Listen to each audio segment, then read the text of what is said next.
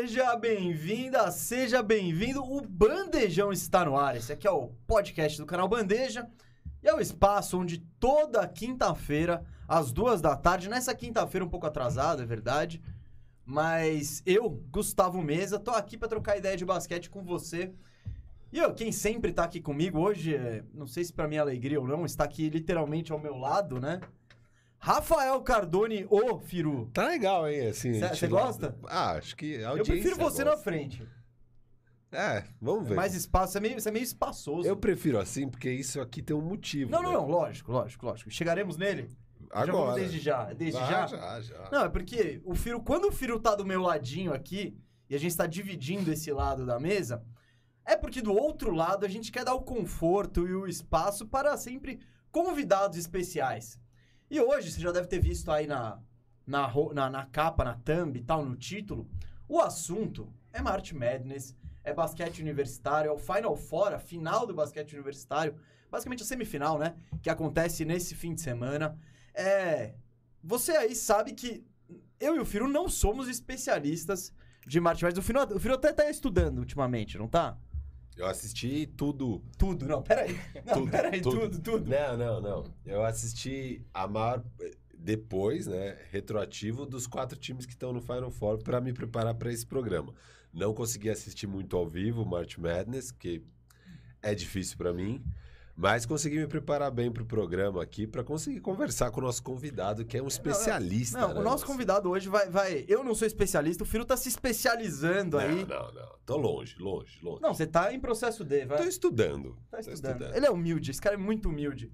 Mas o nosso especialista aí, o cara que veio falar quem que são os caras que vão brilhar no próximo draft, que você tem que ver nesse fim de semana, é que a semifinal é no sábado, a final é segunda-feira, como sempre. Já vou passar quais são os confrontos, datas e tudo. Mas quem daqui pra nos ajudar com isso é um jornalista que vem do Sul, vem direto de Porto Alegre, aqui já mora em São Paulo. Ele trampa no Streetopia, trampa no Live Basketball BR, que é um dos lo- locais mais legais aí pra você se informar sobre March Madness. O cara é fera no assunto, é o Leonardo Sasso, estreando no bandejão aí. Seja muito bem-vindo, Sasso. Um prazer tê-lo aqui. Valeu, Mesa, valeu, Firu. Obrigado pelo convite, né? Tá estreando com vocês aqui pessoalmente. Já fizemos programas no, no Live Best of BR e tá aqui com a galera sempre uma honra. Então, hoje falar muito de March Madness, mas também falar muito de draft, né? Que é sempre o ponto que a gente coloca quando fala de basquete universitário, de college basketball. E esse Final Four promete, promete demais, porque tem várias histórias que a gente vai contar dentro dele. Que a principal, Coach K, né? Ah, não, que lógico. é o lógico. grande nome, mas a gente vai contar muitas histórias nesse programa de hoje. É, o Sasso aqui, ele torce pro Bulls, né? Na NBA, ele já torce. O que que você tá achando Chicago? Vai, vai, só pra começar aqui, naturalizar aqui a nossa audiência. Eles estão mais acostumados a ver a gente falando de NBA. É. Quero saber a sua opinião aí, que vocês começaram com tudo. Eu sou, tota- eu depois- sou totalmente realista com, com o Chicago Bulls. A galera já se empolgou demais, é um nível absurdo. Acho que o Bulls já dá um pouco mais de ilusão, claro, pro torcedor, natural. Mas é um time que tá muito abaixo de outras equipes da Conferência Leste, né? Ainda mais com, a- com as trocas que a gente teve na Conferência Leste, com o Philadelphia se reforçando, com o Miami Heat, que é um time que nem eu falo sempre, é um time formado por Big Dogs, cara. Os caras que são cachorro louco, eles gostam de, dessa, desses confrontos de playoffs e tudo mais. Milwaukee Bucks, o atual campeão, né? Não tem como descartar. E o Boston Celtics, que cresceu e cresceu demais. Hoje, para mim, um dos times mais quentes, apesar da derrota ontem pro Miami Heat. Então, ah, o Chicago Bulls tá atrás desses times. Então, eu sou consciente disso. Acho que se um time ainda pro futuro, uma renovação de contrato, uma extensão contratual com, com o Zach Lavine e um time para pensar nas próximas temporadas. Mas ainda tem muito abaixo dessas principais equipes do leste. Eu queria dizer que semana passada foi uma data de gala aqui no, no, no nosso no Bandejão, porque foi o Bandejão Awards, né? Premiamos ali. é, os prêmios só, só tem aqui, só tem no Bandejão. E eu dei o prêmio Magic Barros de Excelência Administrativa pro, pro Carniçovas e pro Chicago Bulls. E eu dei o prêmio Juliette pro Deusmar DeRozan. Juliette é o queridinho, né? Você É. Precisa, precisa ter a, a- a- o complemento depois do que é o Queridinho, prêmio. queridinho do ano, Juliette. Mas- Mais que o Já? Ele, você deu pro Já? Não, eu dei pro Garland. Você deu pro Garland. Eu dei pro Já o prêmio Bermuda de Moletom, chegou pra ficar. É. Foi, tipo, já top 10 da NBA, hein? Foi um take, É. foi um take que o Firu, na hora, ele falou: boa, hein? Aí terminou o programa e ele falou: Esse pau vai envelhecer mal, hein? ele não sabe o que ele fala. Ah, não quis te queimar aqui no ar Não, não, não, não. Você Aí quando não acabou... teve, você não teve. Você não teve aqui, ó, pra Não, não. bancar na hora. Eu só falei porque eu fui criticado, com, porque eu dei o prêmio Bermuda de Moletom pro Austin Reeves. eu falei que o Austin Reeves. Aliás, vou aproveitar. Você, viu Ah, o Austin não, não, Reeves não, no college? Vai começar o bandejão. Calma, ué, estamos com um especialista. Calma, calma, calma, calma. O. Moro tá indo. O Moro Porque tá... que, o Moro que- não- qual foi a sua percepção de Austin Reeves na época do college, quando o Lakers pega ele undrafted? Você achou que ele ia vingar na NBA? O que, que você achava? Com todo respeito, né? Assim, o- o Austin Reeves ser uma solução Não, não Os é Lakers- solução. é um problema. É um problema. Claro, É um claro. problema O gravíssimo. Lakers que- tá com um problema gravíssimo. E ele é um cara Isso importante pra esse time. Sim. Isso é o mais louco pensar nos Lakers. É. Não, mas ah, ah, ele foi um cara que ele começou a carreira em Wichita State, que é uma universidade que já foi sensação de March Madness e tudo mais, mas tava num nível muito abaixo. né? Daí ele foi pra Oklahoma, jogou na temporada passada do college em Oklahoma, e aí ele se destacou muito. Com o Cage? O Cage era Oklahoma ou não? o Cade Cunningham? Não, Oklahoma State. Ah, Oklahoma é, State. tá, é, college são as Isso, várias isso, isso. universidades do mesmo estado. Mas eh, em Oklahoma jogou demais, foi o melhor jogador do time. Eu acho que o grande jogo que ele apareceu para o público em geral foi contra a Gonzaga. Eh, o time perdeu, mas ele jogou muito bem contra a Gonzaga e tudo mais. Mas mesmo assim não foi nem draftado e tudo mais. Não era de se esperar que ele tivesse um impacto muito grande. Mas vem naquela linha, né? Um cara que é- tem um bom arremesso de fora e é um defensor sólido. E entrou no Lakers, tem muita bagunça. Que não tinha Que falta nem os dois, arremesso, falta dois. defesa. Aí ele encaixou. Mas não é um cara que E um cara que gente- trabalha duro, E- né? e, parece. E ficou aquela comparação com o Caruso. É. É, mas, pô, o Caruso é um defensor muito mais sólido do que o Austin Reeves. lógico, a longo prazo, vai, é, isso já vai ser mostrado. O Austin Reeves é um estilo diferente. O Austin Reeves pode virar um chutador melhor que o Caruso, né? Aí eu concordo Então. contigo. Acho que ele é um chutador melhor que o Caruso, inclusive, né? Mas é, quando a gente pensa em, pô, por que, que o Austin Reeves tá tendo impacto? Acho que diz muito da desorganização do Lakers, mais do que com a qualidade do, do Austin Reeves, Claro, sinceramente. claro. E, e, assim, aqui só pra te contextualizar que você não tava no programa, eu não elogiei demasiadamente o, o Caruso. o Caruso não, o Austin Austin Reeves. Eu só falei que o Austin Reeves chegou pra ficar e a minha previsão foi que ele vai ter uma carreira de 10 anos na NBA. Não, Então, você não falou ficar. demasia. O Moro, de Mas novo, o Moro tá surtando não. aqui. Você não falou em demasia do Austin Reeves. Austin Reeves foi citado o programa inteiro. Sim, A sim, gente já teve efeito Austin Reeves aqui. Não, e, e olha só, pegando os Lakers, dá pra ter uma ideia. A gente supervalorizou o Taylor Horton Tucker, por exemplo. A, a gente. aqui, ó. Não, eu acho que todo mundo. THT. Em algum momento. Não, ele continua valorizando. Ah, eu acho que ele é bom. Eu acho que Acho ele que tem um é bom, problema de beleza. fit com o LeBron. Mas, cara, a gente chegou a um ponto dos Lakers não abrir mão dele pra pegar um outro Kyle cara Lowry. Exato. Que, É. que mudaria o time, ajudaria a melhorar o time bastante. Entendeu? você- não, não, me olha, não olha com essa cara de não sei. Não. E eu acho que Porra. muita gente fez isso. Acho que a maioria, E quando vocês pensou... pegam o? Kyle Lowry, vocês não pegam o Westbrook. Não, essa que é o principal. É, e aí que tá. Eu era um pouco contra a troca. Não, não era Hum. contra a troca. Eu achava que podia pegar. Eu tinha medo do Lowry não reassinar. Se, se tivesse acertado com o Lowry que ele ia renovar com o Lakers, manda THT, nem pensa duas vezes. Agora, um aluguel de seis meses, sendo que a gente estava ainda dependendo da saúde do LeBron, que ainda estava meio incerto na época, é, e entendeu? E, e do fato que foi, assim, com o AD machucando ali no jogo contra o Suns, não ia adiantar nada ter Lowry. Então a gente teria gastado uns assets para um cara que podia ter ido embora depois de seis meses.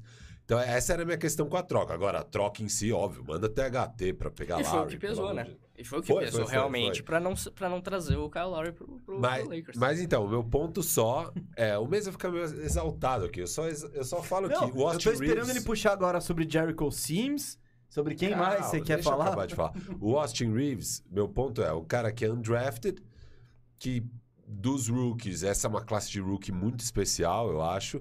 É, mesmo assim, ele conseguiu ter um bom destaque na liga nesse ano para um cara undrafted. E é raro um undrafted conseguir já de cara ter esse impacto.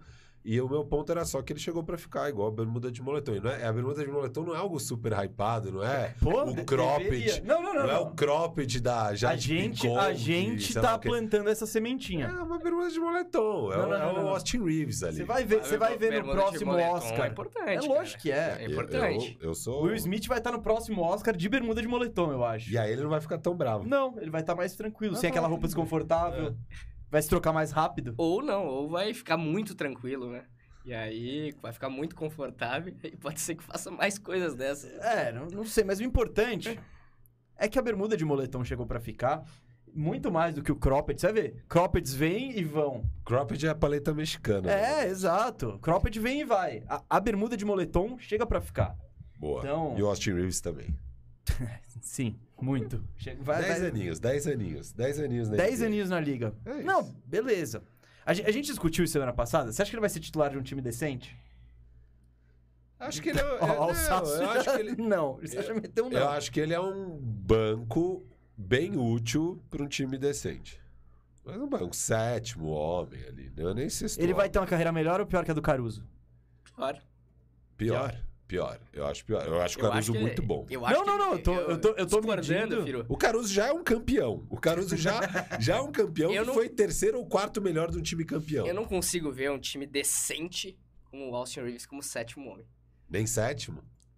Não consigo. Daqui Sinceramente. quatro anos, ele melhorando na defesa. Não consigo, sinceramente. Acho que tem Ah. caras eh, mais importantes pra Ah, um tudo time bem. que... Mas aí não- já estamos indo para umas novas previsões. A previsão é que ele vai ter uma carreira de 10 anos.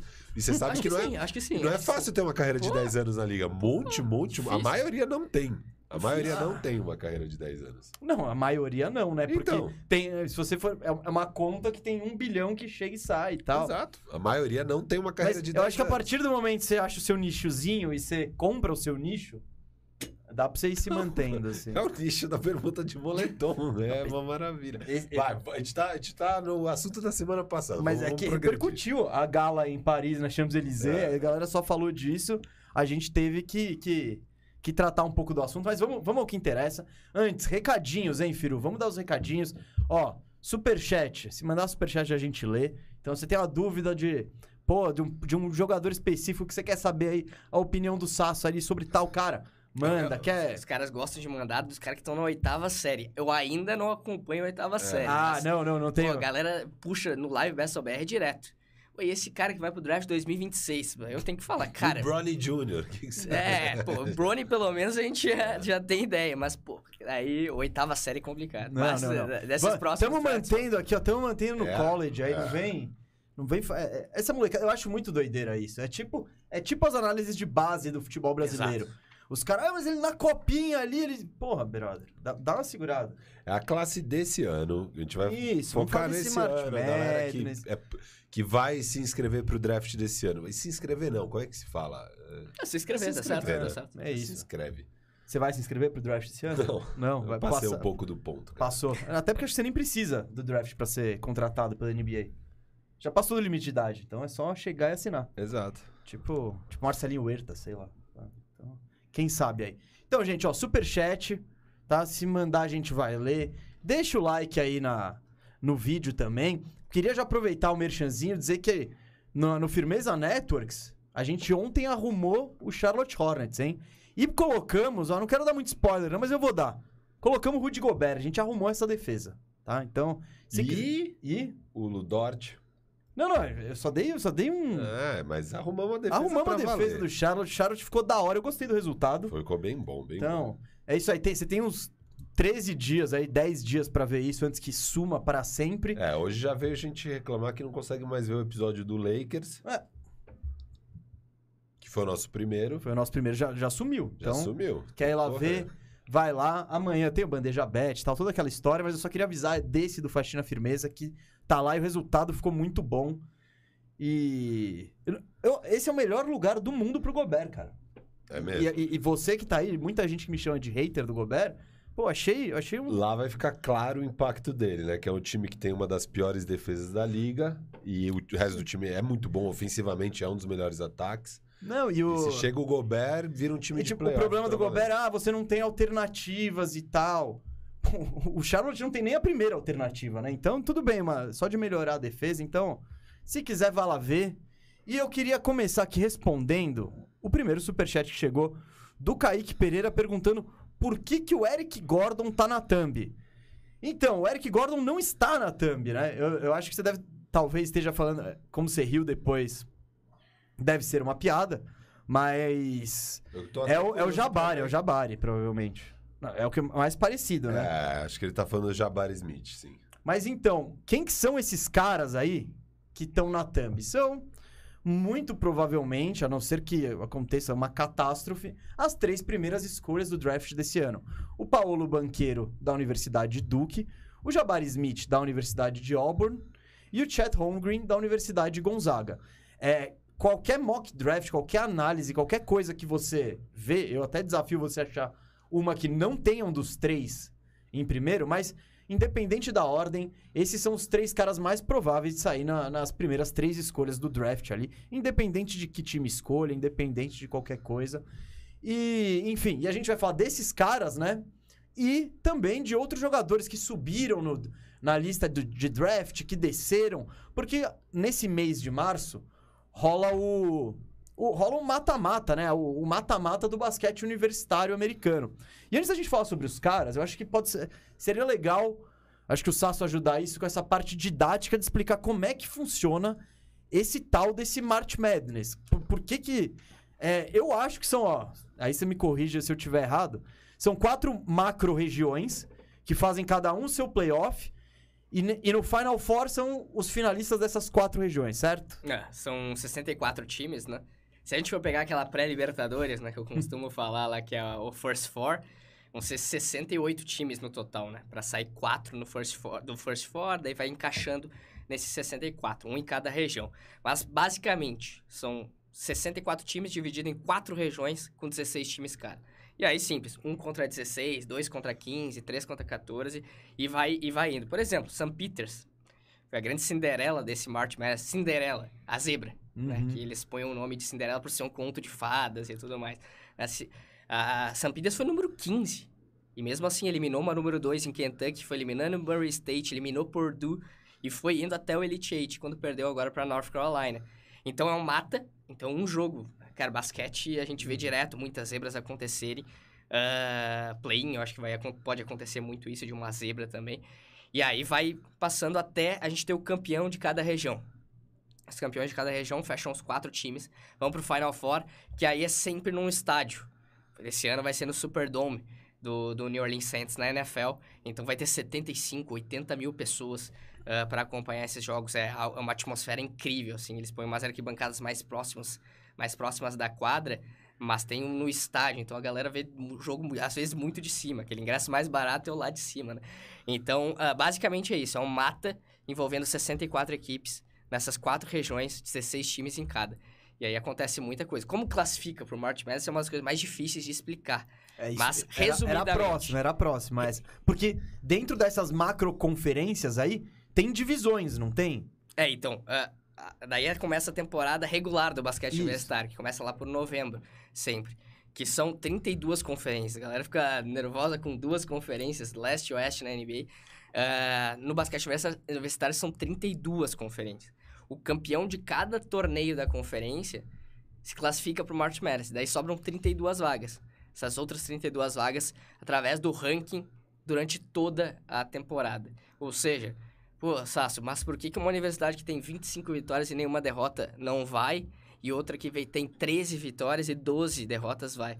Porque é de uma conferência maior, enfrenta mais seguido Duke, North Carolina, eh, por exemplo, uma ACC. Tem o peso dos O duelos. peso do duelo, eu acho que essa é a melhor definição. Enquanto uma outra, por exemplo, Mor- Morehead State, tá enfrentando uh, Southeastern Missouri, entendeu? São equipes bem mais fracas, então o peso da vitória é bem menor. Ali ou você é campeão ou... Exatamente, ou não Tchau. vai, ou não Aham. vai, não tem como. E aí acontece muitas zebras dentro dos, pró, dos próprios torneios de conferência que começam em março. Por isso que o mês de março é tão louco. Tem os torneios de conferência e o March Madness. Mas a temporada regular vai de novembro até março, com jogos dentro da sua conferência, eh, jogos do calendário não conferencional, que é, é- acontece aqueles torneios na Bahamas, que a galera vê, é torneio na Ilhas Virgens, acontece isso, eles vão levando para cada local com equipes para melhorarem o seu calendário. Então, Gonzaga, que vai numa- joga numa conferência fraca, ela faz um calendário não conferencional muito forte. Pra ter uma experiência pro March Madness. Enfrenta a Duke, enfrenta o CLA, enfrenta a North Carolina no calendário não conferencional. E ajuda também essas equipes como o Duke e North Carolina a enfrentar uma Gonzaga. Mas e isso pra Gonzaga conta nos pontos do Conta, ranking? conta. e É que? Gonzaga quase sempre vence o torneio da, É, da sua pra- conferência. A galera reclama disso, né? Fala que eles não enfrentam pedreira suficiente e chega na E é um do dos vamos grandes pontos pra Gonzaga que ela quer mudar de conferência. Ela quer ir, por exemplo, pra uma Mountain West, que é um pouquinho mais forte, ou pra uma Pac-12, que daí já é bem mais forte. É uma daquelas Power 5 Conference que a gente fala, que são as melhores de nível. É, a Pac-12, por exemplo, CLA, Oregon, Arizona. Então, tu vai enfrentar times mais fortes toda hora, vai te facilitar também com uma experiência. É muito difícil a gente ver uma universidade de uma conferência menor vencer o March Madness. Acontece de conseguir umas zebras, mas chega na hora do vamos ver. É, Uma universidade isso que grande que Peters fez foi a primeira vez que um A 15... nu- Uma número 15, ou seja, número 15 é, cara, pensa, nos 64 times é um dos piores. É ali entre um os dos oito piores. né? 56 até 64, um- dentro desse, dos 64. Nunca uma número 15 tinha chegado até o Elite Eight, que são os oito melhores. E chegou até ali fazendo história. Não, essa E campanha... bateu um monte de... Desculpa, mas Sim, sim, sim, bateu sim, um monte... falou. Kentucky. Kentucky tava no meu Kentucky de Final Four. cara. Eu morri na primeira rodada, entendeu? Depois teve Purdue, né? Purdue, do Jaden Ivey, que a Do gente vai falar também. É. Entendeu? Bateu Murray State, que era uma das Isso. candidatas a Cinderela, foi destruída por uma outra Cinderela, entendeu? A universidade que o Jamoran jogou. Então acontece muito disso, mas nunca tinha chegado tão longe uma número 15.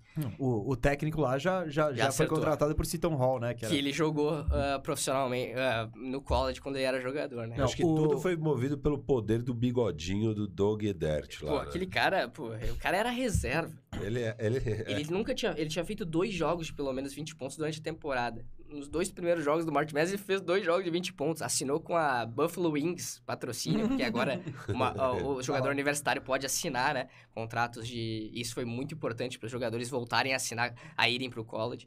Então, pô, o cara assinou, virou uma atração nacional, né? Isso que é o legal, né? É. Vira uma atração Não, nacional. E, foi, e pra quem gosta de ver basquete, assim, é muito legal você ver um St. Peters que você... É o típica... É o típico time que você olha, você compara com o Duke da vida. Você vê o time de Duke, mano, é todo mundo que você pega e põe na NBA, os caras desenvolvidos e tal.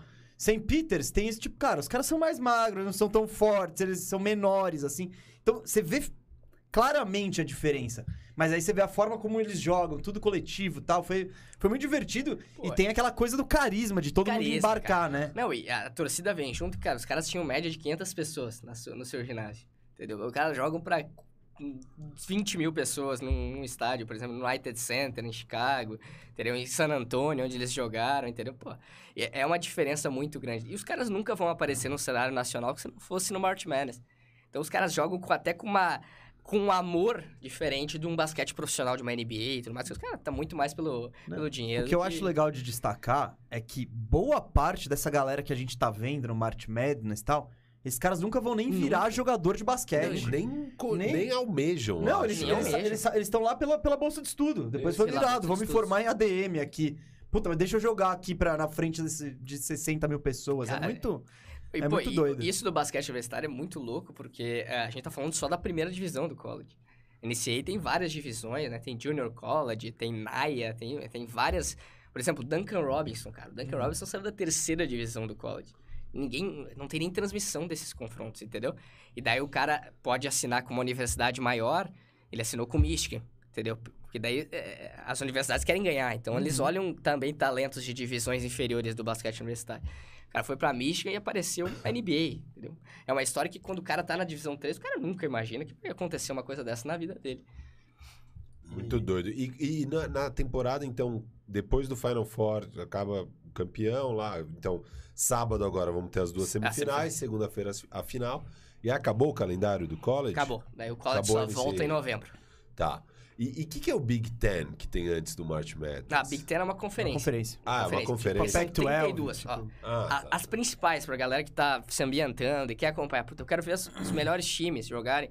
Big Ten, Big East, Big 12. Deixa eu trazer um time de cada só pra galera entender. Big Ten, eh, Michigan State, por exemplo. Eh, Purdue. Eh, Big 12, Kansas. eh, Baylor, que foi campeão da temporada passada. Big East, Vila Nova. eh, Providence. eh, Pac-12, Oregon, CLA, Arizona. a SEC, né, que é muito forte no futebol americano universitário.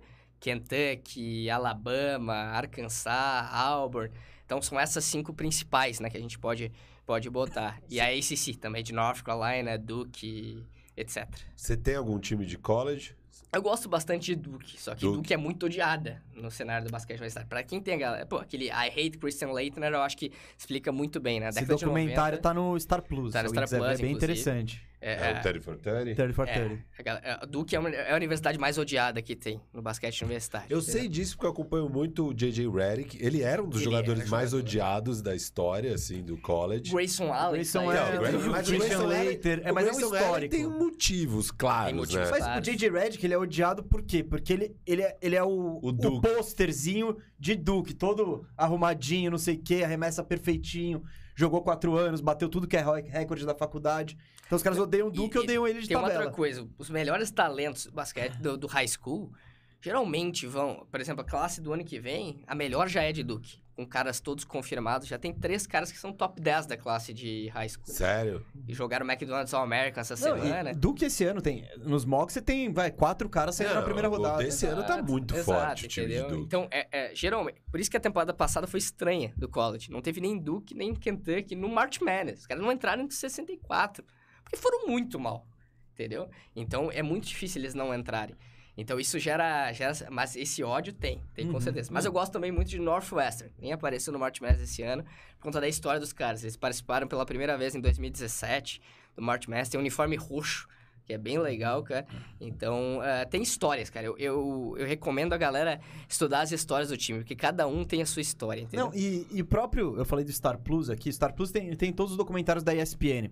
E tem muito documentário de basquete universitário Muito, da muito. hora. Tem o do Fab Five, tem o do Faz Lema Jama, tem. tem pô, tem uma porrada. É tipo. E são.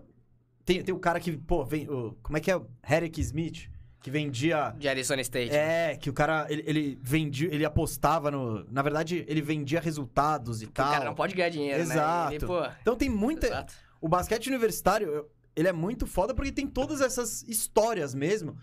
Que até por não ser remunerado, ter esse negócio do amor à camisa, ter esse negócio dos caras jogarem pela, pelo, pela bolsa de estudos, né? Acaba criando um outro ambiente. Eu acho que se você for ver, tem mais 30 for 30 de basquete universitário do que da NBA mesmo, né? Cara, pô, e- e se a gente for ver daqui a um tempo, vai ter uns 30 for 30 de St. Peters. Total, entendeu? total. A gente tá presenciando a história, entendeu? E eu gosto muito do basquete universitário por causa disso, das histórias, da emoção que tem. Eu amo NBA e tudo mais, adoro ver NBA também, mas eu acompanho mais basquete universitário do que NBA. O que parece? Agora, quando chegar dia 4, a partir meu foco vai Cê- todo pra NBA. Você vira a chavinha, né? Vira cha- E é bom porque pega bem os playoffs, né? Dá pra. Não, dá os caras não, caras não fazem o calendário, nada é coincidência. É né? tudo pensado. Exato. E ó, o nível que tem o basquete universitário americano lá, segunda-feira não tem jogo de NBA, que é a Uhum, final nacional. claro, não vai ter claro. nenhum jogo de NBA. A atenção é toda pra lá. Se a gente pensa em audiência, a NFL é primeiro lugar nos Estados Unidos, depois vem o futebol americano universitário e depois NBA e basquete universitário, entendeu? Os caras levam muito a sério o esporte universitário lá, né? Bem diferente daqui, Ah, né? para, eu tenho um coração maquenzista que você não tá ligado. É muito louco isso, né? Não, imagina, você, Não, tá- não você vai comparar isso. isso com o Juca, Jogos Universitários de Comunicação. Não, nem isso. Já joguei, já joguei. Mesmo mas- o time de futebol, quem se importa pra valer que você conhece? Tirando gente que trabalha com base e tal, e tá envolvido no rolê, cara, eu não conheço ninguém que realmente se importa com o- os campeonatos da base, assim, do tipo de torcer, Não, de não, levar não a tem. sério e tal. Não tem, não tem. E lá, e lá é totalmente comum, né? É porque não é a base, né? É, outro- é Eu outra vejo- parada. Eu vejo, por exemplo, Chris Vernon, que é, ele é de Memphis, né? E ele torce, óbvio, pro Grizzlies. Ele, cara, o Grizzlies nessa temporada animal, ele tava meio puto, porque o time de college do- de Memphis foi zoado esse ano, não foi? Não foi? Não, é, é- é Universidade de Memphis mesmo? É. É, ele chegou até o. o perdeu pra Gonzaga no, no March Madness. É o time do Penny Hardaway, treinado pelo O Penny Hardaway. Penny Hardaway, É, exato. eu, eu, não, eu não acompanhei muito, mas eu, eu vi É ele tem várias direto universidades ali, então né, daí É, por isso que eu eu não pergunto. sei Não qual sei qual é. é que o Chris Também não. Mas ele direto estava Mas- reclamando disso meio a uma temporada histórica do Grizzlies, sabe? Tem tipo, ele. disso, O cara curte demais o time, porque. E a cidade vive muito aquilo, né? A E cidade. é um clima, galera que não É. viu por acaso, porque é, agora já é quadra neutra, né? Mas quando é o, o calendário conferencional, é na quadra da, da universidade. Então ah, tem a área dos estudantes. E, cara, tem várias atrações. Por exemplo, Arizona State, em cada lance livre, eles põem tipo uma. ah, uma cortina. E o cara vai bater o lance livre, aparece cada atração. O adversário batendo o lance livre, aparece, apareceu o Michael Phelps. só de sunga, entendeu? Os caras trazem cada elemento pra, pra... É muito legal essas histórias que tem dentro do basquete universitário americano. Eu, eu vi os caras aqui falando, um aqui é Mackenzie, outro dizendo que o Mackenzie é minúsculo. Cara, Vai voltar não, pro tem- Juca, não né? existe Vai a menor. Não, não, eu, eu vou falar exatamente isso. Não existe. a- Eu não consigo torcer pra minha faculdade. Tipo, eu vou torcer por quê? Por, porque eu pago os boletos pra eles? Porra. O que, que, que eles fizeram? Nada. Eu passei no vestibular, eu pago a mensalidade, eu tô aqui. E eu vi a galera no Juca, né? Todo mundo com aquele clima gritando.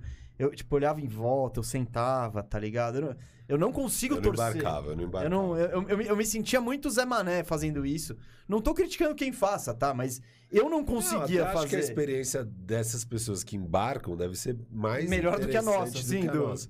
Não, Mas eu não Tipo, embarcava. eu jogando, se eu tivesse jogando e a galera torcendo por mim, outra coisa. Aí é Ah, é legal um pra caramba. fantástico, cara. É. Eu joguei, joguei futsal, na Juca já. Ó lá, hein? Você precisa jogar bola com a gente de então- terça-feira, hein, Sasso? Ah, Tá. pode chamar, cara. Eu, Que, eu, cara, eu, eu no basquete eu tenho. Eu brinco, tento brincar, né? Hum. Eu gosto muito, mas meu tamanho não ajuda pra Futebol, o carro-chefe É aí. um, é um Mugsy Bugs, basicamente, Ah, né, pra, pra jogar basquete. Eu, eu, eu, eu, eu tô sobrevivendo aí. Eu tô sobrevivendo, Sasso. É o Steph Curry do Zilda. É, outro dia eu meti a bola de três na cara de um maluco de dois metros. Foi, foi da Essa hora. foi da essa hora, essa foi da hora. Passou, tipo, aqui assim, mas não, não rolou toco. Enfim, mas. Ah, eu queria falar, galera, eu não tenho time de basquete universitário, Firu não tem time de basquete Como universitário. não? Você tá falando por mim? Você tem? Não, não tenho. Mas você não sabia. Lógico que eu não, não te conheço. não te, co- eu te conhe- conheci hoje ele. Bom, voltando aqui, eu não tenho time de basquete universitário, Firu não tem time de basquete universitário. O Sasso tem mais ou menos, ele tá largando o Duke, assim. É, mas. E curte, fala de Northwestern. Ó, calma aí, é que. Fala Tá na frente certo. desse aqui, ó. Aí, ó. Showtime, Sucesso, showtime, sucesso. showtime. Ao vivaço, galera. Então, o que eu queria pedir é. Pô, ajuda eu e o Firu a achar um time. E eu, eu, eu. Vai ser diferente. Eu não gosto de torcer pro mesmo time dele. Então. Mas eu quero que vocês ponham no comentário, não no chat ao vivo, tá? Mas, tipo, no comentário, pô, pra que time deve- a gente deveria torcer e por quê? Eu quero ser convencido aí, porque eu tô bem. Eu tô bem facinho, viu? Tipo, meu, meu coração de basquete universitário tá aí muito fácil. Antes eu. Quando eu era moleque, eu gostava de Duke, assim, meio que sem motivo. Olhava e falava, ah. Uma mas das, aí eu, uma das coisas quando eu me Duke, pergunto. me deu. É. Os caras me perguntam pra quem eu torço. Eu digo, pô, é difícil o cara falar pra quem o cara vai torcer, né? Mas, cara, tem um time na NBA, pega as universidades que tem no estado. Mas a da Flórida, cidade. a Flórida é meio caído, né? Tem Florida State, tem o Gators. Tem Florida Gators também, né? Ah, mas, tem... mas então, é um estado de futebol americano. É o estado de futebol americano. É, mas tem, uns- tem times. de- Pô, Florida State é muito forte também no basquete. Jonathan. Isaac, hein? Jonathan, Jonathan Isaac. Patrick Williams, né? sabia, né? Trazendo pro, pro Bulls aqui. É. Patrick Williams. Florida Tem o Gators. também. Hurricanes E, lá, e né? tem, sabe quem, Miami. sabe quem que passou Miami por lá? Hurricanes. Felipe Schmidt. Ah, é? É, ele, ele, ele jogou em Florida State, é, no Seminoles. Então, né, convidado do bandejão, já tivemos um Florida Stater aqui. Mas Tem? enfim, por favor, comentem aqui embaixo. Miami foi pro Elite Eight, jogou contra Kansas. Perdeu, né? Foi Perdeu, isso. perdeu. Aí, pra ó, Kansas. Você tá com a colinha Aqui, bonita, hein? Aqui, ó. Peru tá com a cola em dia. Miami, bicho. Bom, gente, pedir essa ajuda aí, encarecida. Põe nos comentários aí pra que time devemos torcer. E por quê? Se quiser botar, porque sim, porque não, mas aí tem mais chance de convencer a gente. E agora vamos, vamos falar dos, dos sinistrões? Vamos falar dos caras bons, dos caras da Thumb. Que são esses três caras aí. O Paulo Banqueiro de Duke, o Jabari Smith de Auburn e o Chet Holmgren de Gonzaga. Desses, apenas o Banqueiro vai jogar ainda, porque Duke vai pegar no, no, no sábado no North Carolina. Então a gente ainda tem um pouquinho de banqueiro pra ver. Por isso eu queria começar falando dos outros, do Jabari Smith e do Chet Holmgren. Ahn, vamos começar pelo Chet Holmgren, Sasso, que é um cara que eu tava vendo o Bill Simmons falando e tal. Ele disse que pra ele ele- é um desses caras que é mais difícil de prever como se ele vai vingar, que ele fala ele pode ser sinistraço e pode ser um flop. Por quê? Porque ao mesmo enquanto ele tem ele tem muito ele, ele, é gigante, né? Ele tem 7-0, que 2 e 13, Interesse. 2 e 13. Ele pesa, sei lá, 85, 90 quilos. É, um É bizarro assim. isso, cara. Eu Ele nunca é vi. muito magro, Confesso que eu nunca vi. mas ao mesmo tempo ele tem altura, ele dá toco, ele arremessa, ele passa. Qual- eu quero saber como você tá em relação a Chet Holmgren como prospect da NBA e fala um pouco dele também, né, do, do que você viu nesse ano em Gonzaga. Primeiro que ele é o prospecto mais único que eu já vi. Não vi nenhum prospecto com medidas que ele tem, a magreza que ele tem e a habilidade que ele tem pro tamanho que ele tem. Eu nunca vi. Compara com o Mobley um pouco, porque o Mobley eu sinto que é um cara também que é... Não, Não, não, o Mobley é, que bem mais querendo. forte, cara. O Mobley Então, porque o Mobley, você olha ele, ele já é magro. Então você quer dizer que ele o é muito Mobley mais magro. é muito mais muito magro. mais magro. Ele é algo Ele é assim. mais alto, bem mais alto também. Não, não é Não, muito acho que a altura não. é similar. Acho que a altura é, Não, não. é parecida, É, igual. que talvez por ele ser muito mais magro pareça. Pareça, que ele parece um o Mobley pirulitão, tem né, cara? isso de altura? Eu achei que Tem o 2 e Mobley- 3, é a mesma É. altura. Mesma Então- altura. E o então, o Mobley, eu acabei de abrir aqui, o peso dele, que tá na Wikipédia, 98 quilos. Então o Holmgren deve ter o quê?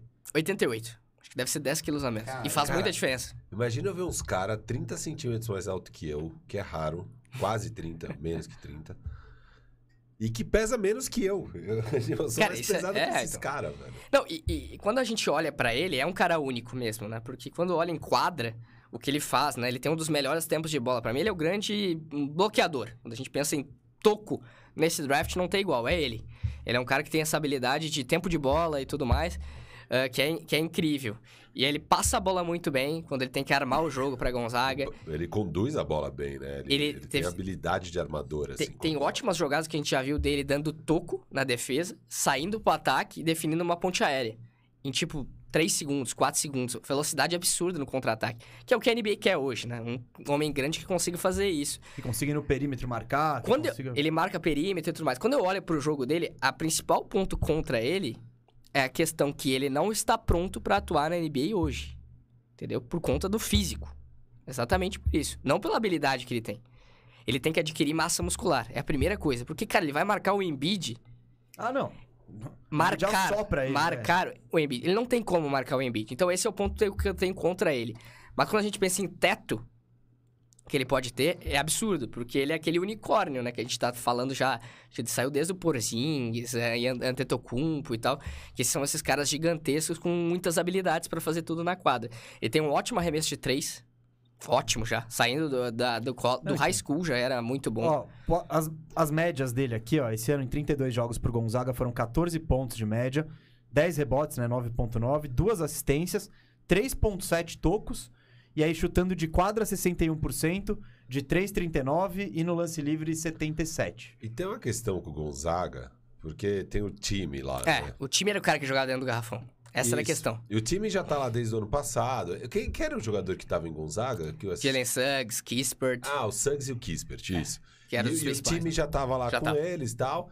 E ele é o veteranão do time, o, vai, digamos, até o principal jogador do Total. time.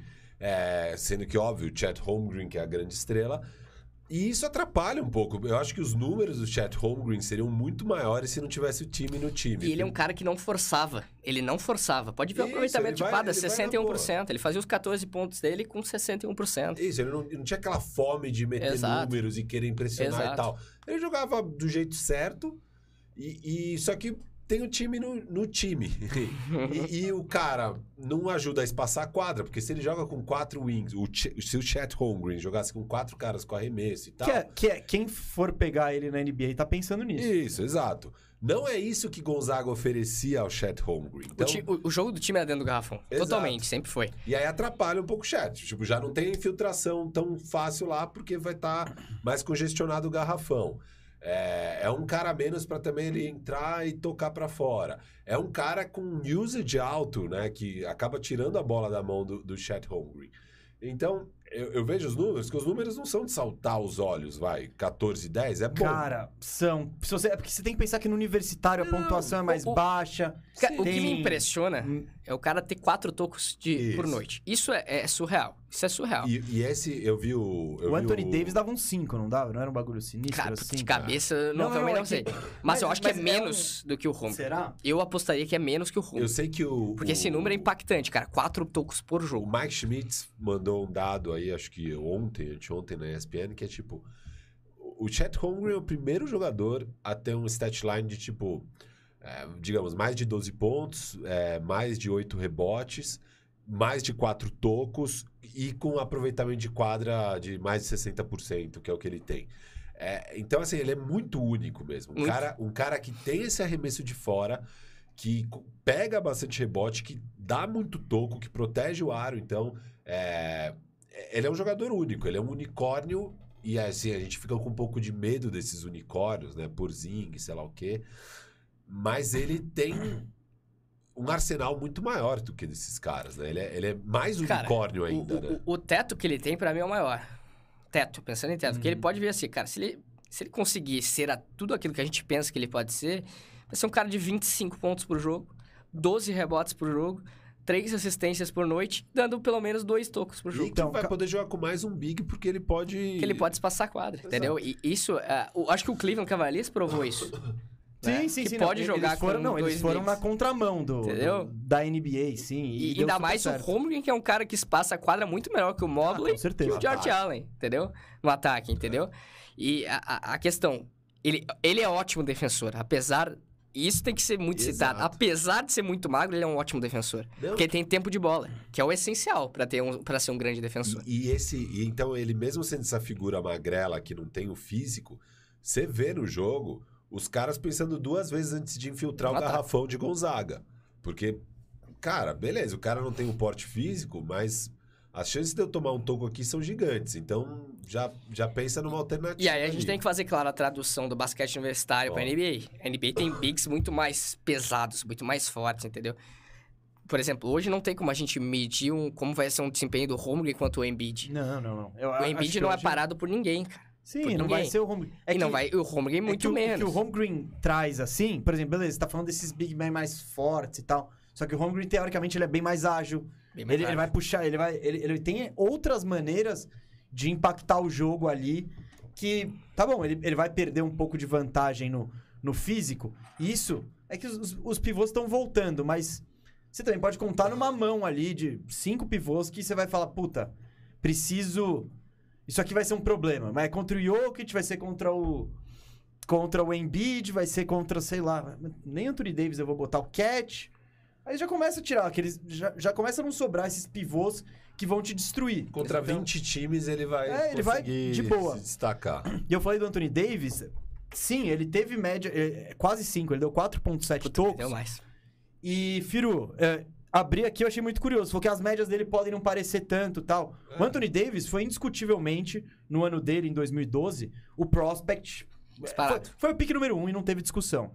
Vou trazer as médias do Anthony Davis. Ó, 14 pontos, igual. É, 10 rebotes, praticamente igual ao home green. 5 tocos, né? Bem 4,7. parecido também. O, o home green 3,7. E o aproveitamento de quadra 62%. Cara, você pega os números, é muito Só que, o Anthony, parecido. só que o Anthony Davis chutava 15% de 3 e o Holmgren chuta 40%. Até porque acho que nem era exigido Exato, isso dele. Assim. Você vê que diferente. ele chutava meia bola de três por jogo. Então, E o Anthony Davis era muito magro também. uhum. Se a gente for pegar qualquer vídeo que tem do Anthony Davis em Kentucky, era muito magro. Não tanto quanto o Holmgren, mas é, é, era muito magro também. E tinha essa questão quanto à evolução dele. Por isso que a gente pode ter... Cara, questão de massa muscular...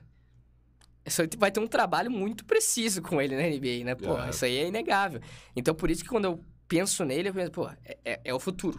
É um Eu- cara de potencial gigantesco. Eu fiquei muito ó, eu quero impressionado. saber, não. Eu fiquei muito impressionado com o ball handling assim dele. É, alguns passes que eu vi ele achando, então ele já tem uma visão de quadra legal. É, eu achei ele bem, bem impressionante. assim. Quero. que- tá, então você já, já meio que respondeu o que eu ia te perguntar. O quão alto você tava. Você não vê risco de flop? Não, eu não vejo, cara. Ah, sempre tem lesão, sei lá o que, mas... não, não, não, não. Ah, tá. Não, eu Até acho porque que... ele não, não é um cara que você tá pegando com medo de lesão. você não tá Não, pegando um é. Embiid que Exato. passou um tempo. Teoricamente, ele isso não nunca existe. teve lesões. Só pra ter... É. Por exemplo, tem caras que já saem do high school Isso, com um isso, histórico. com histórico. Nenhuma. Cara, eu, se eu sou um executivo e tenho o pique número um... É eu, ele? Eu vou tranquilo nele. Você tá nessa tranquilo também, nele. Sasso? Cara, é Não, muito... fala fala é qual- muito em difícil. que pique você pegaria ele? Um, dois ou três? Cara, essa é dura. Só pra, só pra não tirar o, o suspense aqui do, da parada. O meu mock draft tá mudando praticamente toda semana, Ah, só pra ter uma imagina. noção. É... E vai ficar mais claro a hora que saber quais são exato, os times. né? exato. Ah, eu- Embora não devesse. Porque esses times. é, Eu- time eu ruim tem que, ve- tem que pegar o melhor Por isso que eu, eu não acho que tem nenhum time aí que tem condições de pegar o pique número um que eu deixaria de pegar o chat por questão de fit. Nenhum. Nenhum. Detroit eu pegaria o chat. É, Orlando pegaria o chat. é, Houston pegaria o chat. é, vai falando. hoje, qualquer um eu pegaria hoje, o chat. hoje o meu mock Pelicans. draft tá com o Chat Holmgren em primeiro. Hoje. Outra pergunta pra vocês. Mas e o board? Porque Não, não, não, não, passa da sei, terceira. mas, é. Não passa de top 3. Ah, não, mas não passa. Não, isso. Se sobrar, alguém tá maluco aí. Não, é. O, te- o te- esses, o terceiro pick é sempre o mais fácil. É que nem, o- É o que que nem, o, é que nem o. Cavs no ano passado. Tipo, quem sobrar aí eu pego. Exato. Então nesse ano vai ser exatamente igual. O que eu queria saber também de vocês é. E você, Cena- você? Eu, eu não tô. Eu, eu, eu tô tá- meio. tá- eu, tá eu não tô com o meu estudo completo. Tá bom. Home Green eu vi muito pouco. Do Jabari eu também não vi muito. Quem eu mais vi foi o Banqueiro. Que aí eu vi dois jogos meio que inteiros, assim. Mas eu tô. Eu não tenho tanto medo, assim, dele ser magrelo. Mock, sabe? não tenho o mock também. draft lá em do começo do mês, pré-March Madness, tinha o Jabari Smith em primeiro. É. Jabari Smith Então- em primeiro, Chet Holmgren em segundo e Banqueiro em terceiro. Tava rolando muito ao de Jabari ser o primeiro. E aí eu fui lá e vi uns dois jogos de Auburn. É Auburn? De Auburn. De Auburn. Cara, não. não... Calma, calma, Ah, calma, tá, calma, tá. calma. Não, não, vamos, não vamos atropelar a pauta aqui. Tá Porque bom. tem a segunda parte. Então tem a vamos. segunda parte. Então, Que é. Onde, qual que é o time ideal pra vocês? Onde vocês acham que o chat renderia mais? Eu tenho minha resposta, já vou começar aqui. Que eu quero. Eu, eu gostaria muito de ver ele no OKC. Muito, assim. Tipo, seria perfeito. O OKC não tem pivô, não tem nada lá que seja uma resposta a longo prazo. Eu acho que ele ia encaixar super bem com, com o Shea, com o Giri, mano. O Giri ia ser um cara que ele complementaria o Giri muito bem, assim. Até por ele ter o arremesso que o Giri não tem. É. Eu, é, esse eu acho que é o cenário ideal, assim, pro Home Green se desenvolver. Cara, Sem go- pressão nenhuma. Eu gosto muito dos times que estão lá embaixo. Em qualquer lugar, basicamente, ele vai se dar bem. É, acho que sim. Quanto com o Houston, com o Christian Wood, uma bela dupla de garrafão. Ai, Mas eu Christian aposto, Wood, no, ó, fora. eu aposto no Detroit Pistons. Fazer a dupla com o Cade? Pick and roll com o Cade Cunningham ia ser letal, cara. Ia É. ser letal na minha maneira de ver. E você, qual, qual, qual o cenário ideal ali? Eu tava mais pra falar Pistons também. E. Eu não te convenci? Mas eu gosto muito do Thunder também. É, eu gosto do KC. Houston. Houston, eles têm o Shangun. Sabe que o, o Thunder... Mas o dane Thunder é o que eu falo. Pô, você falar, não, não, gente, ó. Entendeu? Segura o Home Green É que o eu falo. Eu tá não sei con consertaria os dois juntos. E aí, dane-se. gente. Aí você troca O Não, Thunder, mas parece, é que nem o Thunder Wendell Carter. O Thunder tem meio que dois jogadores que iam ser muito parecidos, né? Claro, Pouco, com né? Pouco? poucos Levski, cara. É. Ah, mas, Mas um... o Holmgren, É, por favor, então. né? Só deixando É o claro. que o, o Holmgren provavelmente é o que eles queriam que o pouco fosse. Exato. É o que o Pouco acha que ele é. E era o o que o Poco tá Zevski fase mostrava ser no, Cara, o Pouco... na- em todas as Eu, eu coisas. queria ver o Pouco numa... não- Isso aí não é muito exemplo. Esses jogos nada a ver, com ele Ah, toda a bem. liberdade pra Pelo fazer todas as doideiras dele. Alguma coisa ele Não, ele deu fa- sinal de Mas que vida. ele é produtivo de stats, ele é. Ele tá pegando rebote, ele tá... Só Ó, que o, dá vídeo de passe... high- o vídeo de highlights de coisas certas que o Poguzevski faz é uma obra-prima. Sim. É uma O obra-prima. são as coisas É, erradas. ele- Entendeu? Eu, Eu- me divirto, eu Na- adoro. Na, eu minha adoro. live no Firmeza ali, tipo, eu peguei pra falar sobre tank, né? Porque era assim, eu, fa- eu faço sempre terça, duas da tarde. Aí, pô, tinha tido um Orlando e Cleveland, que o Orlando fez de tudo pra perder, assim. E aí o último jogo da noite foi Blazers e Thunder, né? Então, um jogo que, cara, os dois times têm os cinco melhores jogadores. São os 10 melhores. É, cada um. É, exato. Bom, não, os 10 também não, aí que não, Não, sobra. mas tinha. O Injury Report foi, acho que, o recorde histórico da NBA. E o pouco foi, foi, foi isso, foi a pouco experience, um jogo que não valia nada, ele com toda a liberdade, mandou bola na quina da tabela, fez jogada boa também, enfim. Mas eu curto, é que se for, é que se for por exemplo, o Orlando Magic, se tiver a convicção de que ele é o melhor, pega. Mas nessa posição, por exemplo, a gente não tem uma necessidade. É, o Orlando Magic não tem a necessidade. É. Se a gente for pegar o Orlando Magic, não tem. Ele encontrou no Wendell Carter Nossa. Jr. um ser um jogador pro futuro, entendeu? Tem o Mobamba que querendo não tá tendo um Não. pouco mais de evolução também. Não, o Obama é interessante, só que Tem o projeto Jonathan Isaac, em algum ah, momento, esse aí, será esse que eu tô, renova, tô entendeu? dentro aqui, eu renovei, mais uma, mais um ano É. de carnê do Jonathan Isaac aqui. E o Blazers, seria bom, hein? Blazers, pensa em qualquer Oh, lugar, ah, falando- Não, não, não. Então, Orlando não. Orlando é tipo. Não seria o cenário ideal pra ele chegar Não, e se é desenvolver pior e tal. cenário. Ah, eu não gosto do Houston, cara. Eu acho que Houston. Eu, eu não gosto da bagunça em geral que é o Houston. Eu vejo o Houston jogar. Tipo, a gente tava até conversando sobre isso. Você vê o Orlando jogar, você vê o KC jogar. Tipo, beleza, eles não têm jogador, mas você vê os caras executando, tentando. Você vê o Houston, é uma pelada, assim. É tipo, é, pi- é pior que o, que o Zilda. É, é tipo os caras do Houston, tipo o Firu. Você fala, ah, eu não tenho isso no meu repertório, mas eu vou dar esse step back de três aqui. Pá! Aí tijolada. Aí o outro cara se sente no direito de fazer exatamente a mesma coisa. Então ele vai. é aí o Shengun quer puxar o contra-ataque. É tipo o Firu também puxando os contra-ataque lá. Quer dar um girinho, aí ele vê e fala, puta, me perdi no meio aqui. Então você não tem. É, é uma várzea. Tentando que se aprenda. Não, não, pode ser. Pode ser, mas se tivesse alguma, né, algum caminho sendo ensinado, é, é o nosso Jokic. Ele é o Jokic do Zilda Natel aqui. Jokic da Dr. Arnaldo. Tá desenvolvendo, tá desenvolvendo. Mas eu gostaria muito. de- Eu acho que o OKC, mano, seria excelente aí pro, pro Holmgren. Agora você quer falar de Jabari? Vamos falar de Jabari Smith? Eu, eu só sigo a pauta aqui do mestre de cerimônias. Não, e hoje eu tô bem MC aqui. Os Condutor. especialistas são vocês, eu tô só Não, aqui, ó. Para, para de me chamar de especialista, que é uma ofensa com o Sasso. O especialista é o Sasso. Você é o semi-especialista. né, eu sou no máximo um palpiteiro aqui. Ah, mas disso você é bom. Isso você, acho que em É, tudo sou- na sou vida, né? em palpite, Isso aí eu acho que é, em acho que é a sua definição. Vamos lá. Firmeza Networks. Se você gosta do lado palpiteiro do Firu, siga a Firmeza Networks, porque tem muito disso lá. Fala Jabari Smith, então. Ala, de Auburn. Sasso, eu já vou te passar minha aflição aqui. Eu devo ter visto, eu não vi mais de, sei lá, 15 minutos do, do Jabari Smith. Diziam que em Auburn a situação de armadores era muito ruim, não favorecia ele, né? Que eram caras mais veteranos. E no basquete você tem isso. Pô, o cara tá lá quatro anos na faculdade, ele tem mais moral, ele tem mais. E chega um moleque aqui que, pô, beleza, você vai ser o segundo do draft, mas eu não vou passar a bola pra você. Dane-se. Então, o que eu vi não me impressionou muito. E o que me deixa com mais medo são as comparações com o Rashard Lewis. Porque eu sou torcedor do Orlando Magic e falo, vou gastar o primeiro pick no Rashard Lewis. Eu, eu, eu já, já me dá calafrio. Bom jogador, tal, útil. Mas, enfim, me deixa meio assim. Eu queria saber sua opinião.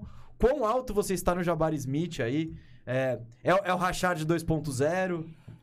Cara, eu gosto muito do Jabari Smith. Eu vi boa parte dos jogos do Jabari Smith na Mais que eu, temporada. com certeza. E, cara, ele tem umas coisas que são. ah, que realmente impressionam ele. Primeiro, ele é um cara totalmente versátil. Pra marcar múltiplas posições. Ele marca armador, ele marca ala armador, ala, ala pivô, dependendo. Porque a gente tá falando de um cara muito alto e com aquele braços longos e tudo mais, que é hoje um biotipo tradicional de alas da NBA. É, ele é um ótimo arremessador também, e isso é um ponto que a Isso gente é. já tem que citar. Ele é um ótimo arremessador para altura, ele espaça a quadra facilmente. Mas o meu ponto que mais me pega com ele, cara, é difícil a gente ver caras fazer um jogo de costa pra cesta tão bom quanto ele tem. Ele tem no Arsenal fadeaway, cara. Fadeaway em bom nível. Sim, não. E E com isso- altura, envergadura, tamanho é difícil de marcar. Ele lembra, no arremesso, o Kevin Durant. Mas isso alguns lembram, entendeu? Isso aí, o Brandon Ingram era um cara que era, tinha essa, muito essa comparação. Aí ele lembra, é um cara que tem, pô, o arremesso dele é lá do alto, entendeu? E com muita eficiência. Eu confesso que eu não tô tão preocupado com o Jabari Smith, não. Confesso que eu acho que ele é um... Inclusive, entre banqueiro, entre Chet Holmgren e ele, pra mim é o mais certo. Ah, ele tem o piso mais alto, com certeza. Entendeu? Pra mim, ele é o mais certo que vai chegar na NBA Não, então- tendo impacto. Pra mim, o piso dele vai ser o Rashard Lewis. Que o Rashard Lewis, o que, que ele era? Um stretch four que não fazia... Não tinha um jogo individual muito grande. Não tinha, tipo, você, isolava ele, não fazia muita coisa. Então, mas aí o Jabari Smith Não, não, não. consegue. Não, não, tô Entendeu? fal- então, tô falando o piso. Se, se ele for um 4 sniper total, com envergadura e defesa, já, você já é um jogador de NBA, então eu entendo o que você tá falando. E claro, você desenvolver. Eu, eu ouvi essas comparações com o Kevin Durant e tal, então. Mas eu não sei, mas eu, Ah, eu fico é- meio. Aí, voltando pra cá. Então, o Sasso falou que tava no número um no, Nossa, no número um. board dele no começo do mês. É, e aí, e tava mesmo rolando. Pô, vi muita gente falando, cara, talvez o Jabari Smith seja o pique número um, talvez o Jabari Smith seja o pique número um. E aí, quando eu comecei a ver o- os caras aí, os prospects, foi agora há pouco que eu comecei a ver. Foi um pouco antes de começar o March Madness, eu comecei a assistir alguns jogos. É, e aí eu peguei Auburn primeiro. Falei, quero ver o Jabari Smith, que era quem eu tava mais curioso, assim, de cara. É, E eu não curti muito, cara. Os dois jogos que eu vi, assim, eu, eu vi o talento, eu entendi, assim, que é interessante esse porte dele com esse arremesso, um arremesso muito bom mesmo. É, o cara claramente, a forma, o jeito que ele arremessa é limpinho, assim, números excelentes de, de eficiência, de aproveitamento. Mas eu, eu, eu não sei se eu dei azar, então eu quero ver mais jogos, obviamente. Mas jogos que eu vi, eu não curti muito a defesa dele, não achei ele um, um grande defensor nem sem a bola, nem com a bola. É, E achei é, um pouco limitado ofensivamente também, mas aí eu não sei se é porque ele também foi pouco alimentado e tal.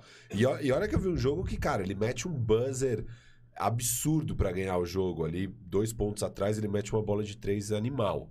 É, não, não sei- não foi um buzzer, mas era um game winner ali, faltando 10 segundos. É, e que era bem impressionante tal. Mas no geral, assim, eu não achei que ele era um cara que conseguia fazer tanta coisa no ataque, assim, a ponto de falar, pô, esse cara é o primeiro do draft, com certeza. Eu fiquei. Eu, eu, eu quero assistir mais, então eu queria ver de você, assim, da defesa, que é o que mais me preocupou. Você acha que ele é um bom defensor no geral, assim, ele, ele. Mas na bola ou sem a bola, ou as duas coisas? O que, que você vê? Primeiro, o Auburn foi uma das boas defesas do college, né? Porque tinha o Walker Kessler, que também deve ser uma escolha de primeira rodada do draft. Pivôzão, né? Pivôzão, cara, que dava. O cara chegou a fazer triplo-duplo com tocos nessa temporada, Ô, entendeu? É, ele e o Jabari Smith jogavam lado a lado. Então, no garrafão, o Walker Kessler quase sempre foi esse cara a, a ser dominante no garrafão. E o Jabari Smith pegou muito em trocas armadores adversários, entendeu? E ele conseguia trocar muito bem. Ele é muito ágil, ele é muito rápido. Eu acho que é um cara que não vai ter muitos problemas em marcar na NBA. Sinceramente, eu acho que ele vai ser um bom defensor ah, traduzindo para a liga. Ah, teve jogos muito ruins de Auburn como um time. Isso foi um problema.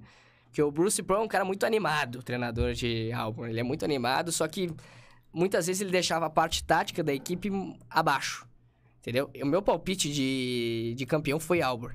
Eu botei Auburn como Você tá campeão. comparando ele com o Thibodeau, é isso? É, não sei, não sei, não sei. Trazendo um paralelo aqui pra gente. Mais, Mas é que o próximo. não, o do monta defesas impressionantes, Ah, pelo tá. menos na sua primeira temporada. Depois é, é o Celso Roth da NBA, que eu gosto de definir o, o Tom Thibodeau. Olha, o Roth eu acho ele um dos técnicos mais subvalorizados. É uma injustiça Não. o que fazem com o Celso Roth. não, só- não, não, por favor. Queria deixar isso claro aí. Por favor. Mas pra mim, o Jabari Smith, ele, ele caiu muito com o time de Auburn, entendeu?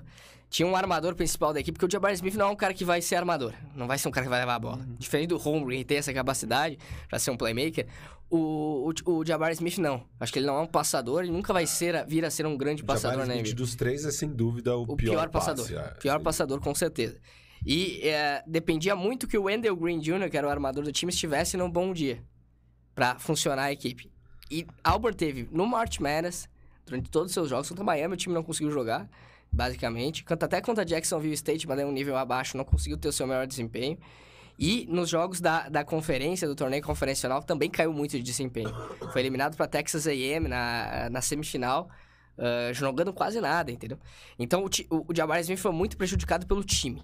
Ele era o pior time dentre os três. Gonzaga é mais time Duke é mais time.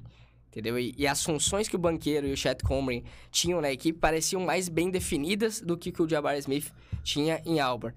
Eu acho que o Jabari Smith, tendo mais ah, espaço num time, e na NBA, que é um, um jogo diferente, um jogo muito mais de transição e tudo mais, eu acho que ele pode ser um cara muito, mas muito bom.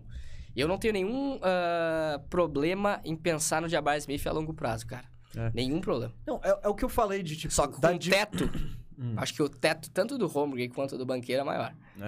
Eu acho que essa é a dificuldade, se, se analisar também o basquete universitário, que são muitos É fatores. outro estilo de jogo. Não, é Total. outro estilo de jogo. Você tem menos posses de bola, você tem menos tempo no relógio, você tem o cronômetro com, com enfim, maior de 30 segundos. E você.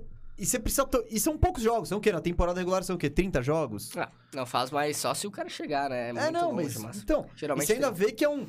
E nesses 30 jogos o cara não vai ter uma média que NBA vai jogar 35 mil. Não, não vai. Ele vai jogar 28 se jogar muito, sabe? Então você tem menos. E, e, e aí você tem que avaliar o cara individualmente, mas tem todas essas questões que você falou de contexto, de.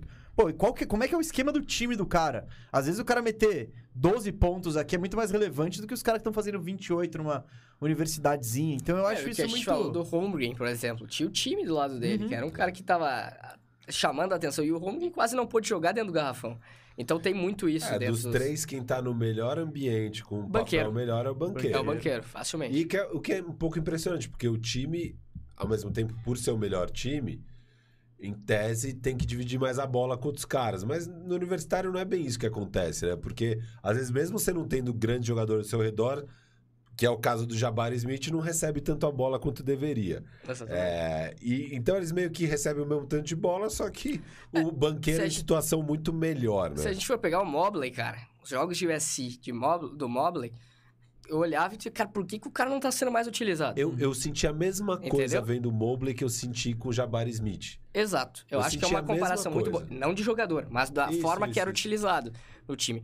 Pô, E eu fiquei com muitas o dúvidas. Mobley me com- dava um estresse, cara. Eu vontade de ligar pro cara lá e falar, cara, joga com o Mobley, cara. E, e eu Dentro fiquei do garrafão, com muita por dúvida favor. com o Mobley, Sasso, porque eu falava, cara, mas ele nem chama a bola, bicho. Chama a bola. E, e às vezes ele recebia e já passava ali pro lado e tal. Eu falava, pô, cara, pega aí, gira pra dentro e vai, crava aí. A gente via que o cara ia ser dominante no Isso. momento que tivesse a mais a bola, entendeu? Então, É. Por isso que muitas vezes tem caras que jogam melhor na NBA do que no college. Não, eu acho. Isso é muito louco. Só de, por exemplo, você vai ficar mais tempo em quadra. Você, pô, você pega o Jabari Smith, ele não vai ter que ficar preocupado se ele vai receber pouca bola. Mano, ele vai ficar 32 minutos em quadra. Ele vai receber bola. Cedo ou tarde vai cair na mão dele pra ele chutar. Então, e o jogo mais aberto, mais em transição. O universitário tem muito isso dos caras, meu. De todo mundo, toda posse de bola valer muito. Cara, tem times que tu pega que tu não consegue jogar. Tu não consegue jogar. Sim, porque é uma entendeu? marcação, os caras. Tem placares que são. cinco- Placar de Vila Nova e Houston, que são duas exímias defesas, 50 a 44. Aí o cara vai olhar, puta, esse basquete universitário é um, é um lixo e tudo mais. Mas não, é, é o estilo de jogo das Sim, equipes. sim. Cada poste de bola é algo sobrenatural de defesa e tudo mais, entendeu? E muitas vezes acontece isso. Na NBA, o cara vai pegar times muito mais. Pô, vai pegar um Charlotte Hornets. Não tem como o Jabari Smith não conseguir jogar bem, Não, entendeu? Não tem, entendeu? é muito. Não, e eu fiquei então com essa sensação do Jabari Smith. Tipo, não me impressionou, mas eu fiquei com esse medo de falar, puta, esse cara não é tudo isso, e aí chega na NBA e é muito mais fácil pro cara na NBA do que no Cade college. Cunningham é a mesma coisa, cara. O Cade Cunningham, se a gente for pegar aqueles números, assistências possíveis que o cara poderia ter dado, ele teve média, eu acho que de quatro assistências pro jogo em, Oklahoma State. Mas a gente via que quando, tipo, em número de assistências possíveis era 12, entendeu? É que os pés de rato não acertavam. Cara, e, e eu só pensava, esse cara, quando chegar na NBA, ele vai fazer triplo-duplo na NBA. Facilmente, porque ele é um, um armador alto, entendeu? Tem uma capacidade de rebote, é um ótimo passador e vai ser um bom finalizador na NBA, entendeu? Então, isso fica um pouco... E, e vale pros três, eu acho que os três vão ter desempenhos muito melhores na NBA do que no college. Eu acho também. Ó, ah, só que. Fit. Ah, fit, exato. É isso que eu quero saber. Onde você quer ver o Jabari Smith? Onde você acha que casa legal? Eu não gosto dele no Houston. Não, por quê? Não gosto dele no Houston Rockets, cara. você queria ver o Holmgren lá, mas não, queria, não quer ver o Jabari. Então, mas o Holmgren é, é um, um estilo Não, não, são, diferente. são jogadores totalmente diferentes. Eu acho que o que que Jabari Smith é um cara que, pô, é, é- Já tem Jalen Green, que é um cara bem fominha. Bem fominha. Já tem o Kevin Porter Jr. e tudo mais. E ter o Jabari Smith eu acho que dificultaria muito. Não tem galera pra Ahn. facilitar muito a vida dele. Cara, eu gosto dele no Orlando Magic. Eu, gosto do Jabari Smith Eu no acho, Orlando eu Magic. acho interessante porque. O que, que o Orlando Magic precisa hoje? Um cara que faça muito ponto. Estrela que você solte a. Porra, a gente não tem ninguém que seja assim. Você tem lapsos assim do. Ah, o Cole Anthony. Mas ninguém que faça isso constantemente. Se o Jabari Smith for esse cara, esse cestinha que vai me fazer 22 pontos, você nem vê, sabe? De tipo, pô, não, de onde ele saiu? Ah, não, ele meteu um de meia distância aqui, um de três ali. Eu acho que pode ser interessante. É, por mais que Orlando já tem um monte de gente na posição. É que Orlando tem um monte de gente em todas as posições. Time foda é assim, né? É, mas, o- mas é isso, ele vai entrar lá pra brigar com o Wagner, com o Isaac, tem o Wendell Carter, enfim, tá. Ah, É aí que tá, esse é o meu ponto. Por exemplo, o- pra mim o único garantido é o Franz Wagner. Não, não, E o- lógico. e o, lógico. Andrew Carter. Mas a posição 4 fica uma certa dúvida. Se o Isaac voltar e conseguir ser, ok. Mas, como não tem o Isaac, eu não vou co- contar com o Isaac, eu coloco o Jabari Smith Não, como não, uma não, peça não. importante. De novo, não, não, não é o Isaac que tá me impedindo de, de dra- Eu não vou pegar o Jaden, o Jaden Ive porque. Não, não, a posição 4 já tá definida. Mas. É, mas de qualquer forma, ele me parece trazer um repertório totalmente diferente do que é o Isaac como jogador. né? Totalmente, totalmente. Então, eu gosto desse encaixe, mas meu encaixe é outro, hein? Eu Qual gosto? Detroit Pistons. Detroit. Ah, eu acho que o combo dele com o Cade seria muito interessante. Pra você marcar isso, esses dois caras grandes assim, Não, passando e, a quadra. E teria, pô, um time muito alto, né? Se Sim. for pegar, Se você botar pô, o Cade de um ainda, Cade, Se tirar Sadiq o- Bey, é. que é um outro É. cara que marca muito Je- bem. Jeremy Grant. Jeremy Grant. É, Jeremy Grant não sei se a gente vai ficar, Ah, mas, mas- pô, Mas você. Jabari Smith, entendeu? E aí, mas aí- Isaiah Bagley. Stewart, Bagley. Não, então. Entendeu? Você já montou um time gigante ali com chute ainda. Então. Eu, eu gosto desse encaixe, acho bem interessante. Meu encaixe, mesa. E eu tô torcendo pra esse time ter sucesso e conseguir o segundo pique. é o meu peição. Ah, você adora. Você tá querendo fazer uma média. Não, eu Depois que descobriram, descobriram que ele é hater do Pacers. Não, não. Não, eu quem eu quero no, no Memphis, no, não é, no Indiana Pacers, perdão. Falei Memphis Grizzlies. É o Jaden Ive. O Ele é de lá. Ah, É é? de lá. Ele e o Mas- Halliburton seriam uma das duplas mais insanas de ver na NBA facilmente. Ivy de Purdue, é isso? Purdue. Então, já, já, já vamos meter o freestyle aqui de, de Ive, porque o banqueiro, a gente vai tratar de banqueiro em Duke Tá de bom, qualquer vamos forma. falar lá. Então, porque o Ive foi um cara. E é isso que eu falei da dificuldade de você analisar o. O basquete universitário. Porque, beleza, eles, o Purdue foi eliminado por St. Peters, não foi? Surpreendentemente. Então, e, e, tipo, beleza, eu ponho na ESPN lá, tá passando March Madness. E eles ficam piscando o jogo, né? Piscando. Piscam aqui, piscam ali. E aí, meu, e eu, e cada jogo que entrava, eu entrava nos big boards pra ver quem que eram os caras que eu tinha que olhar e tal. É uma puta doideira, mas Purdue tava lá, eu já sabia que o Jaden Ive, pra muita gente, é o pique número 4 aí, né? Acho que na maioria dos... É, top 5 ele tá na É. maioria. Eu falei, vou ver esse cara. Su- Me eu- surpreenderia se ele caísse do top 5. É. É, é, não, pelo que, pelo que eu vi, ele, ele não move muito não, né? E aí eu vi umas jogadas bem interessantes, umas infiltrações que ele, pô, olhando pra cima, passes inteligentes e tal. Vi umas tijoladas de três. E ele também meteu uma quando o jogo já, tá, já, já tava quase acabado, que deu uma respiradinha ali. Não sei se você lembra no, no finalzinho, que aí com os lances livres sem É, ele Peters quase matou. acertou a bola que levou a prorrogação contra St. Peters também, né? A bola bateu no aro e tal. É verdade, depois. Então ele, ele meteu uma de três e depois quase mandou Quase mandou o jogo do- depois dos, dos que lan- que- empatar. Isso. Cara, eu gostei. Só que é isso. Ele fez 9 pontos, sei lá, 4 de 12. É, é- é- sabe, não foi uma puta atuação. Mas eu gostei, gostei do tamanho, gostei da explosão. Você tem que ficar pegando nuances do jogo pra analisar o cara, né? O Ivy jogou numa conferência de altíssimo nível de defesa de, de armador, que é a Big Ten.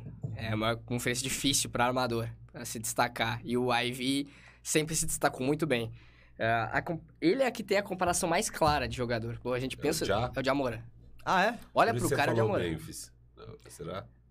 Não, não sei, cara, não sei. Bruno. Agora eu realmente não sei. Mas... quando você falou Memphis, eu falei, acho que ele falou Memphis por causa do Jamoran. Cara, porque ele é muito parecido com o Jamoran jogando. Muito, muito. E eu não, não tô fazendo nenhuma comparação que ele vai ser o novo Jamoran. Eu acho muito até injusto com o jogador falar que vai ser o Jamoran, dado o nível que o Jamoran tá hoje.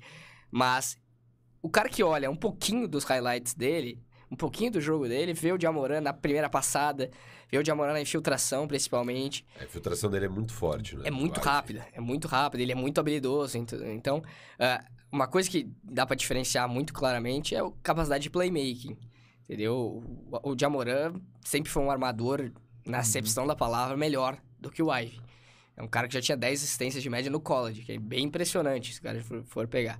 Mas como chutador, eles são muito parecidos, saindo do nível do college. O Jamoran agora que tá sendo um cara que tá chutando mais O bolas. chuta um pouco melhor, né, que o Ja. Dá- e, e eu acho que num confronto direto, eu acho que dá pra pôr a vantagem pro Ivy É, ainda. eu também acho. Entendeu? Mas infiltração são muito parecidos. Cometer turnovers, o Uhum. cometia turnover pra caramba em, em, em Murray State, entendeu? E tem uma vantagem pro Ivy. O Ivy jogou num nível maior do que o Jamoran. O Jamoran jogou em Murray State, uma conferência que ele dominava, entendeu? Então, os, cara, os caras lá, o Russillo e o Bill Simmons, eles estavam falando que eles queriam o Ivy em Orlando. Que acha que encaixaria Porque bem precisa e de um scorer. né? Mas o Orlando tem tanto Não, então, armador, tem tanto- né, já cara? tem três, já tem Mas três. vocês não tem ninguém que faça a cesta, né? Markel Fultz fez 18 em 18 minutos ontem. Ele é fera, mano. Ele é fera. Ah, tá- esse aí me... Te decepcionou? Você tava altaço? Cara, esse me decepcionou muito, cara. ele era muito foda no Cara, college. em Washington, ele, ele foi companheiro do Dejant Murray no college. Eu olhava pros dois e disse, bom, o Dejant Murray vai ser bom na NBA, mas, cara, o Fultz é um monstro. Ele não tinha problema no ombro. Sim. Então ele jogou, ele arremessou de três, ele fazia três bolas de três ele, jogo. metia, ele metia, chutava mais de 40%. Cara, eu olhava, esse cara vai ser muito bom. Esse cara vai ser muito bom, não tem como não ser. E aí, coisas que acontecem, entendeu? Com os Sixers. Com o Sixers. É, Cara, pô. Não, eu que não tinha esse hype todo, eu, eu peguei ele embaixo ali e tal. Eu, eu gosto muito do Markel Fultz, cara. Se ele. São coisas que acontecem, né, na, É, na não, carreira do Não, cara. e a história dele é das coisas mais bizarras, né? Que ele, ele desaprendeu a arremessar. Ele teve que aprender a arremessar de novo por causa do problema que ele tinha no ombro, enfim. Bizarro, mas eu gosto dele. Mas é, de novo, não, não vai ser porque temos o Cole Anthony que deixaremos de Não, draftar Jaden Ivey. Mas aí que tá, o Orlando Magic, se for ter uma das top três, Não, não, não. não tem como. Eu ainda não, não consigo Ah, ver não, o Ivy não, na frente não. desses Não, três. não, eu acho que Entendeu? não. Não, por, por tudo que, que lemos. Se sobrar, aí ok. Na Porque- quarta posição, eu acho ele o melhor. Você tá, co- cê tá com ele em quarto aí. Cara, meu, meu board eu acho que nunca vai mudar. Nisso, né? Nisso, os Ele quatro tá no, caras estão ele definidos. tá na prate- ele que- tá na prateleira. Não, mas ele tem a prateleira Tem uma dele, prateleira assim, única, é. que é ele. Ele em quarto ele em e depois quarto. pra baixo. E daí tem quinta posição, que daí eu já, continuando o freestyle aí, que a gente pode falar. AJ Griffin, de Duke. É? Pra mim, o melhor arremessador da classe. Você tá com ele em Vamos, quinto? vamos, vamos segurar, vamos segurar Duke. Vamos segurar Tá, Duke pra então daqui a não, pouco. não tô ele em quinto, só tô fal- só Eu falando. Esses caras. O Jalen Duren, de Memphis. Então, pediram pra falar Que é o dele grandão, aqui. né? É a pivôzão, Pivôzão. forte, parecido com o Deandre Deandre Ayton, quando saiu do, do basquete universitário e tudo Que- mais. quem que quem que deu o maior salto nesse March Madness assim? Ou um cara que você pode destacar que, putz, esse cara não tava tão hypado e agora, ou esse cara não tava nem em- nem Cara, eu ranqueado e vi, entrou eu não vi os últimos mock drafts, vou ser bem Uhum. sincero, mas eu duvido que esse cara não vá aparecer na primeira rodada, que é o Caleb Love, armador de North Carolina. Ele joga muito. Cara, eu né? duvido E que ele não tá- vai- ele não tava. Nem, Nem não tava nem em escolha. 70. Eu- e provavelmente ele voltaria pra North Carolina, porque ele tá no segundo ano. Então ele pô, tem mais dois anos de elegibilidade.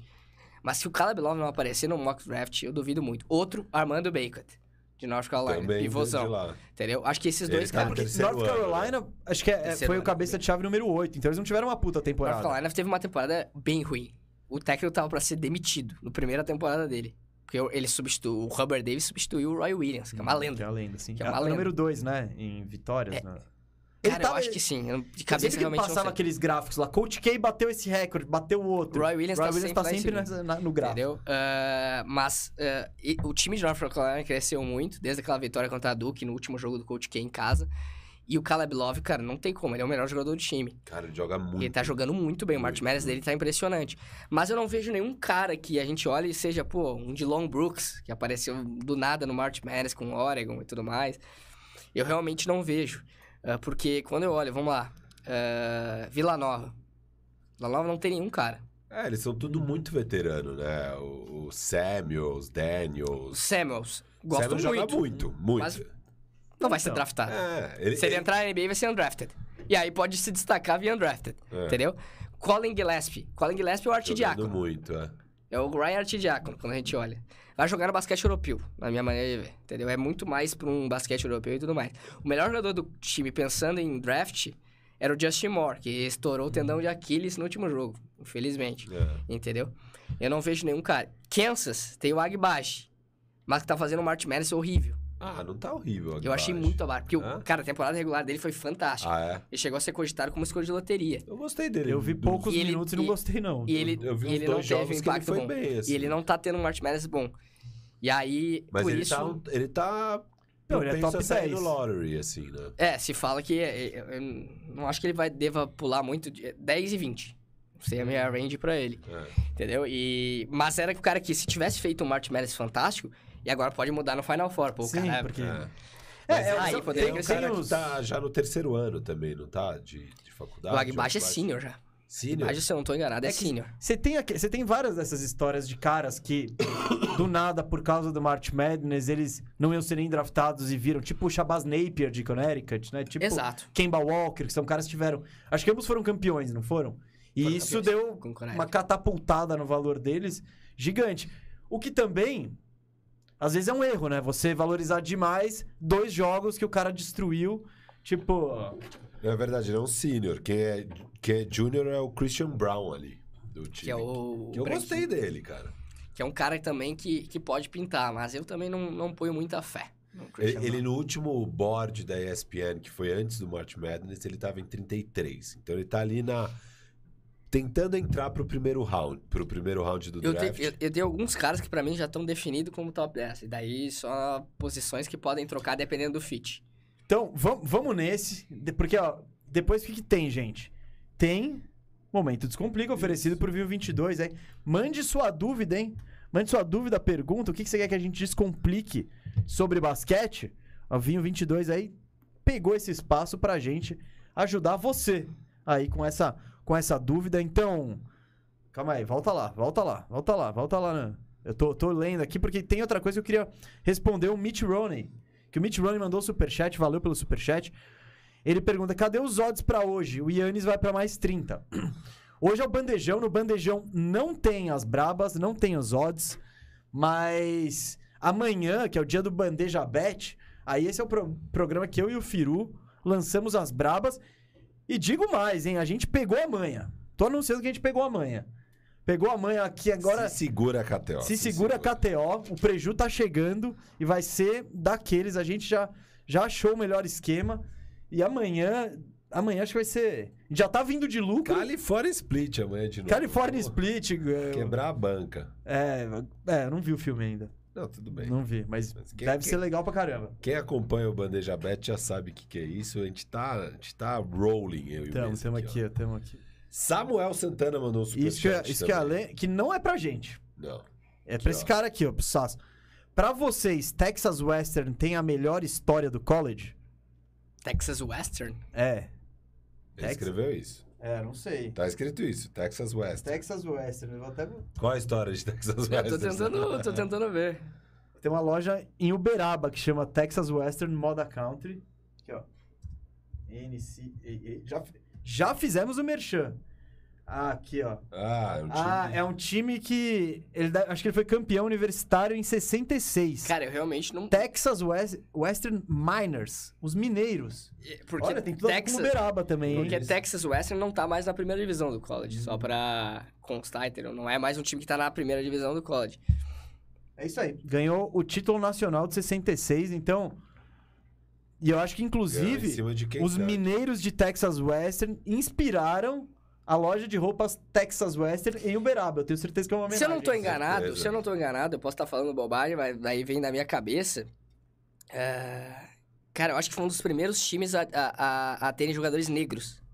Hum. Se eu não tô enganado. E aí o Samuel mesmo que fez a pergunta pode, pode confirmar, porque ele sabe a história e quer saber só se é uma das melhores. Mas foi um dos primeiros a ter jogadores negros. All Black Starting Line. É o primeiro É. time com. Exato, o time titular inteiro negro. Porque agora eu tô me lembrando que eu escrevi uma matéria sobre isso. E com certeza é uma história incrível, porque, pô, enfren- enfrentou times que só tinham jogadores brancos. Então, Ba- Bateu Kentucky na final, que era, um- era, era uma faculdade que só aceitava brancos até 69. Então, na época, então já é- era um time só branco. mesmo. então é- essa com certeza é uma das histórias mais loucas, porque tem uma- um pano de fundo muito grande, né? Ainda mais na década de 60, que o racismo era muito forte nos Estados Unidos, né? Então, é uma das grandes histórias. Tem um filme de 2006 chamado Glory Road, é, que é inspirado nessa história. É com o John Voight, etc e tal. Muito interessante. Vamos... Boa, a no- nossa audiência é sinistra. Eu vou até ver se vale a pena recomendar esse filme aqui. Consultei o IMDB aqui, deu 7.2, hein? 7.2 dá pra ver. Não, não, se tem 6 pra baixo, eu já, já fico preguiça de ver o filme. Caminho para a Glória. E, ó, traduziram literalmente aí. Caminho para a Glória.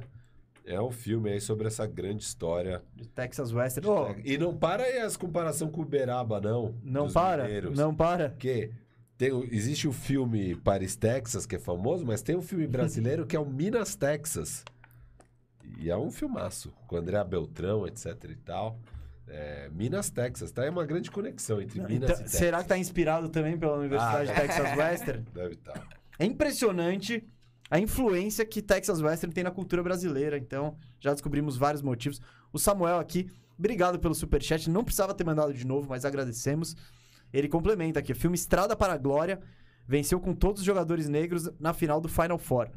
Cara, animal. É que não, não, não dá mais pra torcer pra Texas Western. Seria tipo eu torcer pro Cincinnati Royals, tá ligado? É, não, mas eu gostei, gostei. Já, já tô com carinho. Você pegar o João e falar, João, você vai ser torcedor da portuguesa agora. Que- Ele gosta, hein? Então, Você não curte a Lusa, filho? É o seu, é o seu qual time? Suspense. Você não vai responder? tá pensando. Tá pensando? Não sabe, não sabe. Corinthians ou Lusa? Qual que você prefere? Corinthians. Ah, então tá. Resposta certa. Pronto. Corinthians é... é isso. Me- Ah, tá. É que eu vi o negócio. Eu achei que o cara tava recomendando Paizão aqui. Melhor filme, muito bom. Paizão era muito mala. Mas ele tá falando sobre Estrada pra Glória. Mas eu já recomendo o filme O Paizão, hein? já, já aproveitei. Esse era bom, hein? Esse era maneiro. A gente curtia mesmo. Putz, nossa, demais. Eu tinha em fita cassete. O... Bom, e aí? Tá. A, a galera mandou. Pessoal, Ah, eu quero saber o, o, o 10 dele, cara. Ele ia falar o, o board dele. o board de dele. 10. Então tá. Galera, manda aí, ó. Momento Descomplica oferecido por Vivo 22. Por favor, pra gente descomplicar aí algo que vocês querem. É... Mas agora o- é o momento esperado aí. O board do Saço. 10 aí no pique. É, eu, é que depende tudo do fit, né? Isso vai ser uma definição só quando a Na- gente tiver. de talento. Quero- É o board, não o mock Vamos lá, vamos lá, vamos pensar aqui, ó. Eu não, pra te ver como eu tô, vai ser agora, hein? Uh, Chad Holmgren, Paulo Banqueiro, Jabbar Smith. Top 3 tranquilo. Isso aí vai, não vai mudar. Jaden Ive na prateleira Jaden dele. Ivey na prateleira dele. Aí tem o, cara, Keegan Murray, na quinta posição. Aula de força? Isso, lá pivô de Iowa. O Keegan Murray. AJ Griffin, Ala de Duke. Jalen Duran, de Memphis. Pivôzão Pivô de Memphis. É, Shadon Sharp, de Kentucky, que não jogou na temporada. Shadon Sharp é uma história diferente porque ele, É, foi doideira isso. ele se é, reclassificou da classe da, de 2022 para 2021, mas decidiu não jogar. Entrou no meio da temporada, em janeiro, que ele se matriculou e tal com o Kentucky, mas decidiu não jogar pro Kentucky. Só tá se preparando pro draft, ele tá elegível pro draft dessa temporada. Então ele vai. E ele tá sendo uma incógnita porque os times não querem passar pela incógnita que ele é, entendeu? Então não duvido ele sair depois do top 10. Por isso tô botando. Ah, eu ainda não vi muita coisa do Shadon Sharp pra dar argumentos cl- ah, claros que ele é um top 10. Mas tem essa história. Tom Maker, eu acho que foi a mesma coisa, que é, pô, não, não podia deixar passar ele fora de um top 10 por causa da incógnita que ele é. E, cara, o nono pra mim, Benedict Mathurin, de, de Arizona. Ele foi. ma- Eu vi, eu, vi, eu vi, acho que o jogo que eles foram eliminados, ele não foi bem, assim. Não foi bem, mas é um ótimo jogador, cara. O Benedict Mathurin é um dos grandes eu, eu, vi os temporada. gringos falando bem desse cara. E daí, a décima posição, eu tenho dúvidas, porque um cara me decepcionou um pouco, que é o Johnny Davis, Ele de decepcionou. Decepcionou um pouco, cara. Eu gostei muito do jogo de Wisconsin contra Purdue que eu assisti. Que ele jogou demais. Foi ele jogou demais. fantástico, né? Mas no March Madness eu esperava que ele ia levar o Wisconsin mais longe. E não conseguiu. Não conseguiu e, e parou. Mas ele é um cara que é um ótimo defensor. Eu achei absurdo Ele é um, ele cara, ele é um defesa. cara que não é tão alto, é um ótimo reboteiro. Acho que ele tem 1,93m, alguma coisa assim. E é um ótimo reboteiro pra posição, pô. Ele fez muitos duplos-duplos, assim. Ah, ou Tai Tai Washington, o armador de Kentucky. ah, que é um cara também legal de se assistir. Mas os nove primeiros, pra mim, vão. Eu acho que ser você tá- ó. O que você acha Você- do Dyson rapidão. Daniels, da- que agora tá começando um hype em cima dele? É, então, ele, ele, pô, ele fez triplo-duplo esses dias também na D-League e tal. Eu não vi ainda jogo de League, daí eu já hum, Não deixei assistiu, passar. né? Tem que assistir um pouco mais de D-League. Mas o Daniel se fala muito que ele é um armador de elite, né? Que se fala que é um armador que consegue fazer um pouco de tudo dentro da Ele quadra. foi o que mais apareceu lá no desafio dos novatos. E não era, né? Porque quando a gente pensa nesses prospectos da D-League, o primeiro mock que eu vi antes da temporada começar botava o Jaden Hard no top 3.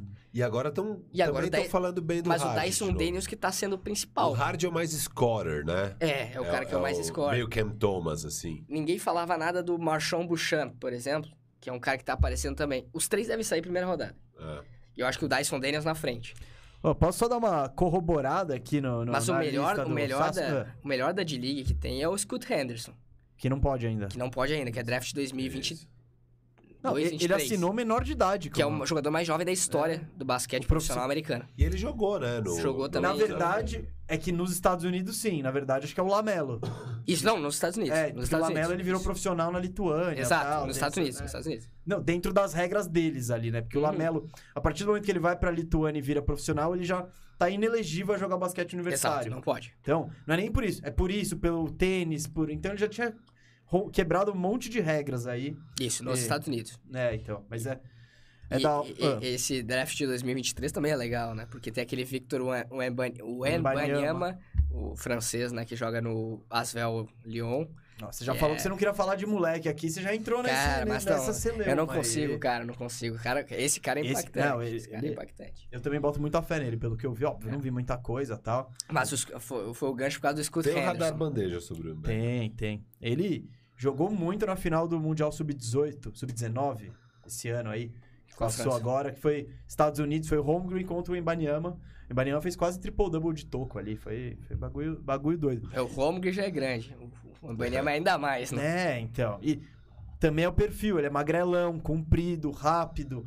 Então, é, é, eu já tava discutindo, eu acho que talvez esse seja o modelo dos big men que a galera vai querer pra frente, que é o cara que, quando tiver um switch, você não vai. Tipo, não, não acabou o mundo, tá ligado? Não, é um cara que vai conseguir ficar lá na frente e tal, vai ter uma É, mobilidade, uma Cara, e não agilidade. tem como ser contra, né? Pô, É? o cara nasce com isso aí, que é um... Sim. Pode se transformar um monstro na NBA. Um monstro. Não, ele, ele eu boto fé. Ó, só pra te. Só pra fazer uma comparação, eu tô com o big board aqui do Kevin O'Connor aberto. E só porque. E o Sasso tá, tá muito alinhado com ele aqui, ó. Eu tô O com co- o Doug Vone aberto. O O'Connor tá. Você tá com o big board? É, Então, ó, o O'Connor ele põe o Chet Holmgren em primeiro, aqui Jabari também, Smith em segundo, Também. Paulo Banqueiro em terceiro, Bem, Jaden Ivey em quarto, bem, Keegan Murray em quinto, também. eh, AJ Griffin em sexto, Foi você isso? Aqui é o Shadon Sharp já. Shadon Sharp tá em Eu sétimo. não consigo botar ainda ele nesse, Jalen. Duran em sétimo aqui. Aí tá, o Jalen Duran aparece em oitavo, E o o Sasso Griffin. botou. Sétimo. Sa- o Sasso bo- sétimo? É, e É. o Shadon Sharp é atrás dele. E aqui é o AJ Griffin. Então os três estão nessas três próximas. É, é. Ele- ele- ele- esse é o range mesmo. Aí o Jeremy Sochan de Baylor vem em nono. Você gostou do Sochan? Esse foi um cara que apareceu muito por conta do March Madness. O jogo dele contra a North Carolina é, Hum. é absurdo, né? Foi o melhor do time naquele jogo contra a North Carolina. Que vai pra prorrogação, é esse? Que vai pra prorrogação depois de estar 25 pontos Isso. atrás, que essa é a maior virada da história do March Madness. É. Cara, eu gosto do Solchan, mas ele...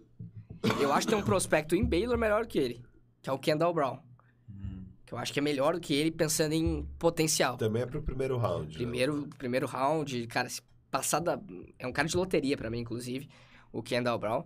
Mas o Sohan cresceu muito, cara. Ele é polonês, ele tem uma história bem legal, acho que é... Ele é polonês? Ele, é ele nasceu na Ele Polônia. não tipo, Não parece, com certeza não parece. "Não é Com polonês." certeza, não parece. Mas ele nasceu na Polônia, tem pais de origem africana e que estavam na Polônia, então basicamente só por isso que ele é polonês, né? Então ah, é uma história legal também, mas eu ponho o Kendall Brown na frente dele. É, e, aí, e aí em décimo, o Benedict Mathurin aí.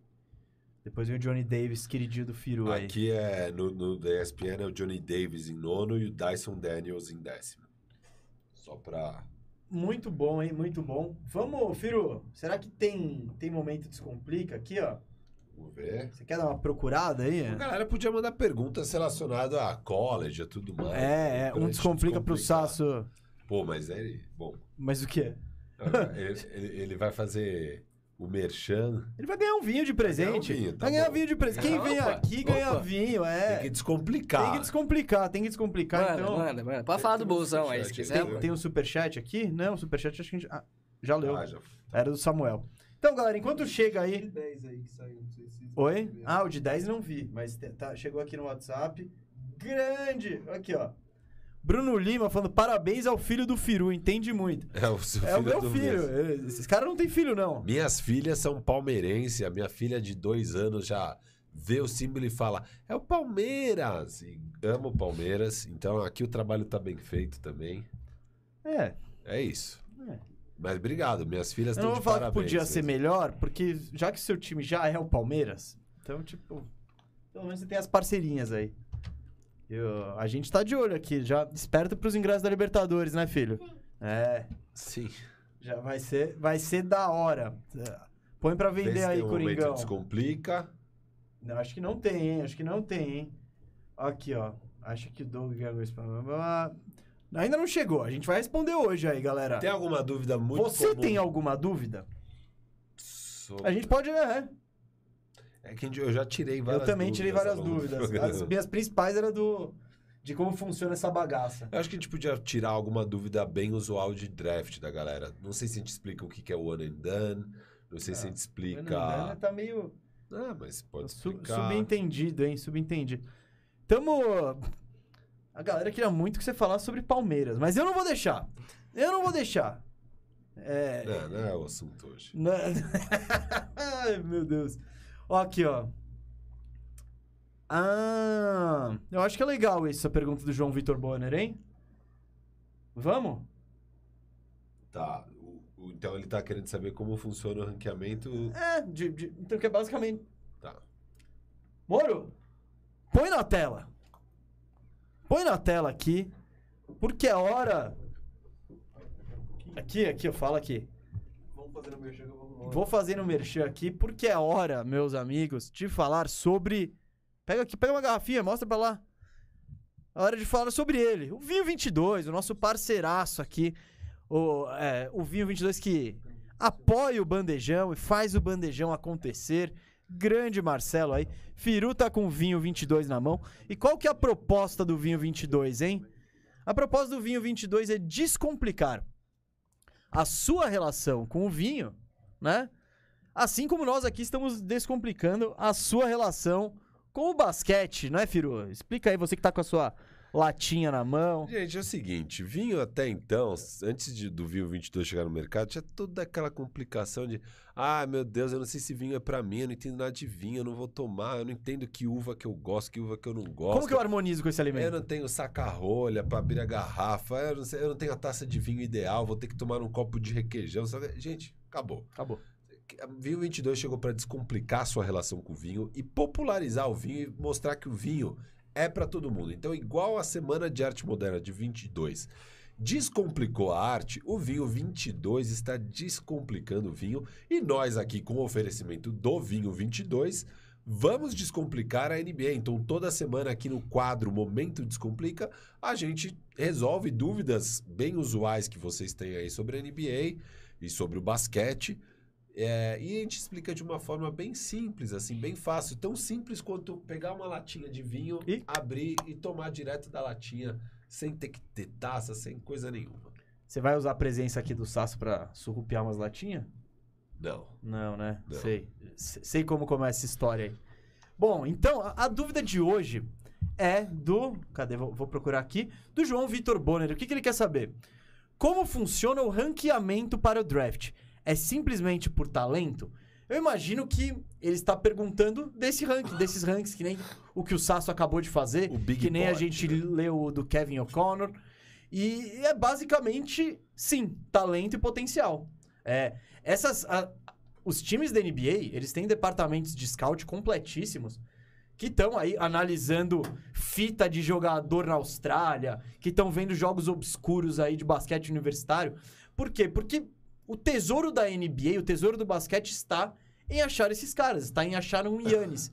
Então as equipes sabem da importância que tem você fazer um bom trabalho de scout e encontrar esse talento, né? Porque pode ser aí que sua, que sua franquia, seu futuro muda, né? Acertar o draft muitas vezes é o que vai definir a história da sua franquia você- ou errar, como é o caso do Sixers, por, por exemplo, que errou tantos picks recentemente. E se tivesse acertado um ou outro, ou mais umzinho a mais que eles tivessem acertado, talvez já fossem campeões a essa altura. E a gente tem aí vários exemplos na- na- nas últimas. na- nesse século, digamos, vai. Mas mais de 10, 15 anos pra cá, de times que se montaram inteiro através do draft, como mais notoriamente o Golden State Warriors Oklahoma e City o Thunder. Oklahoma City Thunder. São os dois grandes exemplos. E então o draft é sim. Então muito, tudo começa nessa listinha aí. Que os times estão lá no Big Board, todos os jogadores analisando prós, contras, personalidade, eles fazem entrevista, eles conversam com os caras, chamam os caras pra fazer para fazer treino, pra fazer teste. Então, é um processo muito complexo, longo, mas que a gente sabe qual que é o resultado, né? Mas respondendo, não é só talento. Eles avaliam muito, muito as medidas físicas. Isso é algo que é muito determinante. Exames médicos. Exames médicos, personalidade dos atletas. É, então, às vezes, tem questões de fit cultural, de Não, sei lá o tem quê. uma, por exemplo, tem radar bandeja disso. O, dizem que o Suns não pegou o Kawhi Leonard porque o Kawhi Leonard foi muito mal na entrevista. Ele ficou nervosaço, começou a suar pelo terno. Aí os caras falaram: ah, esse cara aí não tem o que precisa. Você vê como. Que erro aí de avaliação do, do, do Phoenix Suns. Então, Então, não é só talento. Obviamente, talento sempre vai ser o principal. E tem times, aí vai depender na hora do draft, porque tem times que já estão prestes a brigar aí por título, que vão querer pegar um cara mais pronto, que vai chegar jogando. Tem times que não vão gastar o pique com um cara pronto, que o teto vai ser menor, e vai falar, beleza, eu vou. Eu tô mirando em pegar o maior talento possível. Então tem times que não estão olhando para o maior talento possível, estão olhando para quem está mais pronto agora. Tudo vai variar da necessidade do time, ou sei lá o quê, mas para fazer o board, o principal é sim o talento. talento e potencial. Essas são as duas palavras. Talento, é, potencial Idade. idade e, e exame médico. Acho que é isso, né, Sasso? Porque a idade pesa muito, né? A gente já teve vários casos que, por exemplo, foi o melhor jogador universitário e não foi nem top 10 do draft. Eu pergunto, por que, que esse cara foi o melhor jogador universitário? David não? Mitchell. É um exemplo. Não foi melhor, é, foi campeão universitário e tal. Daí a gente pega exemplos mais notórios. Kaminsky, foi o melhor jogador universitário por Wisconsin. E a gente via que na NBA, Não ia dar. não, sabe, não vai dar. Doug McDermott, até hoje dos principais cestinhas da história do basquete universitário. Na NBA virou agora um journeyman, né? Ele tá em todos os lugares, um arremessador de três e nada mais do que isso. Então acontece muito disso da idade. Às vezes são os times que não querem pegar um cara de 23 anos pra pegar um cara de 19. O cara vai ter 4 anos pra chegar à idade do outro cara, entendeu? Pra evoluir na NBA com isso. Então tem muito disso. E, pô, a a questão das medidas, tem um NBA Draft Combine, que é só pra isso. Pra medir tudo que é possível de dentro de um, de um jogador. E você vê como isso também pode ser esquisito, né? O Desmond Bain dizem que ele caiu no draft porque ele não tem envergadura, porque ele tem os Bracinho braços de curtos. dinossauro. Então, aí você vê também quanto cara. Tipo, o Orlando é campeão em pegar no cara que tem o wingspan. Não, esse cara tem uma envergadura, tal, pá. E, né? é- é- não é uma ciência exata. Se fosse, ninguém errava pique de draft, né? Então. Mas é isso. É por isso que é, é tão cativante tão, e gera tanto debate, tanta discussão. Porque Falando tem muita nisso- coisa envolvendo, calma. Falando nisso, É. Sasso, você tem algum time da NBA que você ô. admira muito o trabalho? calma, calma, calma, É. calma, calma. Calma você, você já tá mudando o bagulho e a gente tem que encerrar o momento Descomplica, como o nosso diretor nos solicita. Vamos agradecer o Vinho 22. Pega uma garrafinha aí, Firu. Você quer, quer fazer um momento já presenteando o Sasso ali? Momento bonito aqui de... Qual que é o presente pro Sasso? Pode ser essa, já tá na sua mão aqui, ó. Aqui, ó, Sasso. o Sasso soube que ele vai daqui pra casa da namorada, Vou. então já pro fim Ó, de semana Dá já pra tá, fazer a moral, né? já tá bacana aí o fim de semana do Sasso, fita Pô, e a feita. gente vai viajar, vai fazer um ano de namoro. Ah, Então já tem o presente é, mais que é, perfeito a mais pra dar, hein? Pô, o Vinho 22 já sabia disso, a gente já sabia disso. Porra. E foi tudo Que planejado gancho, que ali. gancho. Qual que é o nome da digníssima? Vitória. Vitória. Vitória Catone. Vitória aí, ó. Presentinho do Vinho 22 aí pra vocês aproveitarem esse aniversário de namoro. Muito, Muito bom, bom. muito bom. Agora assim, ó. Esse foi o Momento Descomplica oferecido por Vinho 22. E agora sim, filho, o que que você quer falar? Queria saber do Sasso se tem algum time da NBA que você particularmente admira o trabalho que eles fazem em termos de scouting, de, de draftar, né? O trabalho deles com o draft no geral. Primeiro que é uma coisa de todos os times, né? Todos os times têm ah, trabalhos de, de scouting interessante, né? Uns melhores que os outros. Eu gosto muito do Oklahoma City Thunder, cara. Gosto já há tempos do que o Oklahoma City Thunder faz. E eu acho que parte muito não só da equipe de scout, mas também dos, ah, de quem tá do comando lá, o general manager e tudo mais. Dono. E eu acho que um trabalho recente que a gente pode falar que tem dado muito certo é o Memphis Grizzlies. Porque o Memphis conseguiu uma escolha altíssima com o Jamoran, beleza, mas de resto, pô, É, teve o Jaren Bain, saiu na Jackson. vigésima O Jaren escolha. Jackson foi quarta foi uma escolha, mas, alta. mas ele, sim, desculpa, Brandon Clark. Zaire Williams, que se tornou uma Sim. peça importante do time, pô, foi escolhido quando todas as projeções de mock colocavam ele como uma escolha de final de primeira rodada. Sim, é, E ele foi escolhido... décima top- posição. É, top 10, entendeu? Ah, beleza, o Santi Aldama ainda é um cara que a gente tem que ver mais. Eu, quando saiu a escolha do Santi Aldama, a gente tava no Live BSOBR fazendo a live do...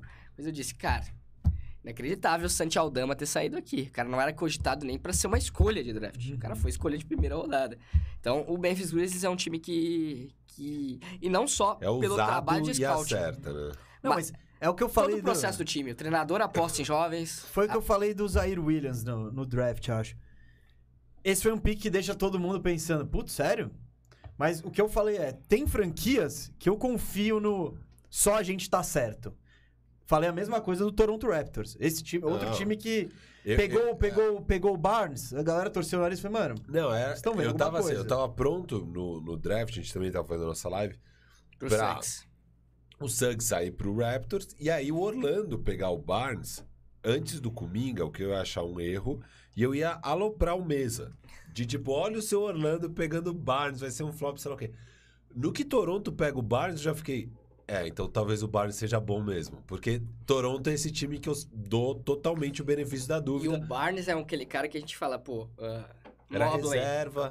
O, o Barça era reserva. Exato. o cara fala, pô, como é que um cara vai ser calor do ano? Que nem ele tá na, na briga agora. O cara era reserva. Ele não era um dos cinco melhores times da- de Flórida, né? É, cara, isso é... Cinco melhores jogadores É. do time. É, isso é, verdade. O, Ó, o- esse pau, esse pau tô achando meu time, hein? Acho que eu virei um Seminole, hein? Ele era de Florida State é, também, Florida né? State. Aí, ó. Jonathan. Todos esses caras do Wingspan, hein? Wingspan. É o Wingspan. Esse ano não tem ninguém. E- Florida e- State. Não, e- não, mas eles estão precisando da minha torcida. Outro time que eu confio muito, você falou que você gosta do OKC, rolou a mesma coisa pra mim, porque eu não tava tão alto no Guiri. Quando eles vão lá e Também pegam não. o Guiri, Também não. eles pegam o Guiri antes do Kuminga, e pra mim era óbvio que eles iam pegar o Kuminga, porque se tem um time que fazia sentido pegar o Kuminga, que é um cara que não ia chegar tão pronto e tal, é o OKC. Eles deixam passar o Kuminga pra pegar o Guiri, eu falei, cara, o Guiri deve ser muito bom, porque o OKC não ia errar tão feio assim. É, então eu concordo com você, eu gosto muito do OKC. E o meu outro time que eu ia falar era justamente o Toronto, que o Mesa falou aí. Ah, Toronto é, é campeão. Mas é campeão. legal que você trouxe o Memphis, porque o Memphis realmente. é muito bom. E não só de draft, né? É, scout Ah, de de- caras que não estão aparecendo e que numa função certa dentro do seu Uhum. time pode... Acho que o, o grande exemplo que a gente pode citar hoje é de Anthony Melton, né, cara? O Melton, quando ele saiu do college, ele era como um especialista de defesa, mas que não tinha arremesso, não tinha... Hoje o cara arremessa, tá acertando 4, 5 bolas de 3 por jogo. Eu falei isso no programa passado, Steven Adams. Steven Eu, eu vi Steven Adams no Pelicans, eu falei, esse cara não tem mais função na NBA de hoje. Aí eu vi ele no Grizzlies, eu falei, puta merda, é perfeito isso. Ele nasceu pra fazer corta-luz pro Jamoran e pegar rebote E, ofensivo. e isso mostra também como ter um bom técnico, um técnico inteligente é Lógico, essencial. lógico. Todo mundo sabe o que fazer naquele time do, do Memphis. Tanto que tira o Jamoran, eles querem chegar, continua. o que eles querem. Então, é, é isso, não é só o draft, é tudo, as trocas que eles fazem. É, e eles continuam com essa mentalidade de underdog, porque todo mundo vê ele como underdog, né? Vê o time como zebra, não adianta. Vamos pra Final Four aí? Vamos. Vamos, vamos falar do Final Four. Gente, Final Four começa esse sábado, né? Ah, o primeiro jogo é Kansas e Vila Nova, né? Ah, vai ser 7 horas e 9 minutos da noite. Se, se minha conversão aqui do horário de Brasília funcionou. É isso mesmo? Isso, isso. Isso mesmo, então tá certo aqui. E vai subir 7-9 mesmo. Sete, é, é, nove, pontualmente. nove, é, pontualmente. não são igual a NBA, né? Não, não, Não, ele, ele vai NBA ter é- 7,5, 7,45. É, tá? NBA eu acho que é tipo 12 minutos o deles. É, É. tipo, você põe. O jogo tá 9 O jogo da meia. ESPN americana é, é 15 minutos. né? Então tem o Aue maior, enfim. Aí não tem história. Se você estiver fora, longe da TV às 7h09 da noite de sábado, você perderá. Por que, que A- eles fazem esse 09? Porque eles já estão prevendo. Eles sabem que 9 minutos deve ter a cerimônia de Mas é que tem, apresentação e tem blá blá muita blá. coisa de venda de propaganda também. né? entendeu? Então, durante todo o March Madness é assim. Pode ver, o outro jogo não vai começar às 9h49. Não vai? Não. Não. Porque é no Mas só mesmo termina. ginásio. Ah, só termina quando acabar o... esse. Termina, daí tem mais, hum, tipo, 30 minutos de aquecimento. O jogo vai começar às 10 e 14 Então, ó, o Sasso já tá Você- prevendo chutei, aqui. E esse aqui, ó, espere um pouquinho mais. Se você ligar a TV 9h49 e a bola não estiver indo ao alto, dá uma segurada. O ingresso do sábado vale É, já pros pros dois jogos. dois. Ah, isso é bom, hein? É. Isso, é, isso aí você já vem com bônus.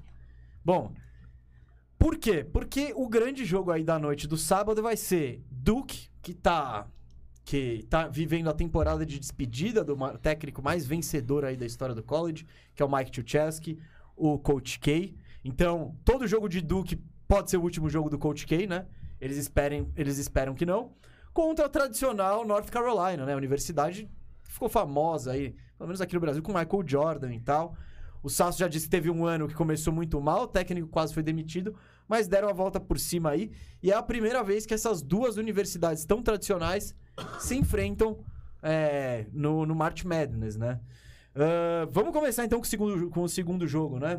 Com, com- com o jogo mais Posso trazer um, filé. um número que, é, que, é, que mostra o Não que é, precisa nem pedir, é só o que chegar é essa rivalidade entre Duke e North Carolina. É uma rivalidade do college, começa por aí, não tem, não tem como. Os caras estão divididos, sei lá, por um quilômetro, mais ou menos, né? Um pouquinho mais, mas, obviamente, mas tipo, é muito perto. Dá pra ir a pé de Chapel Hill até Durham ah, pra ver um jogo de North Carolina e um jogo de Duke.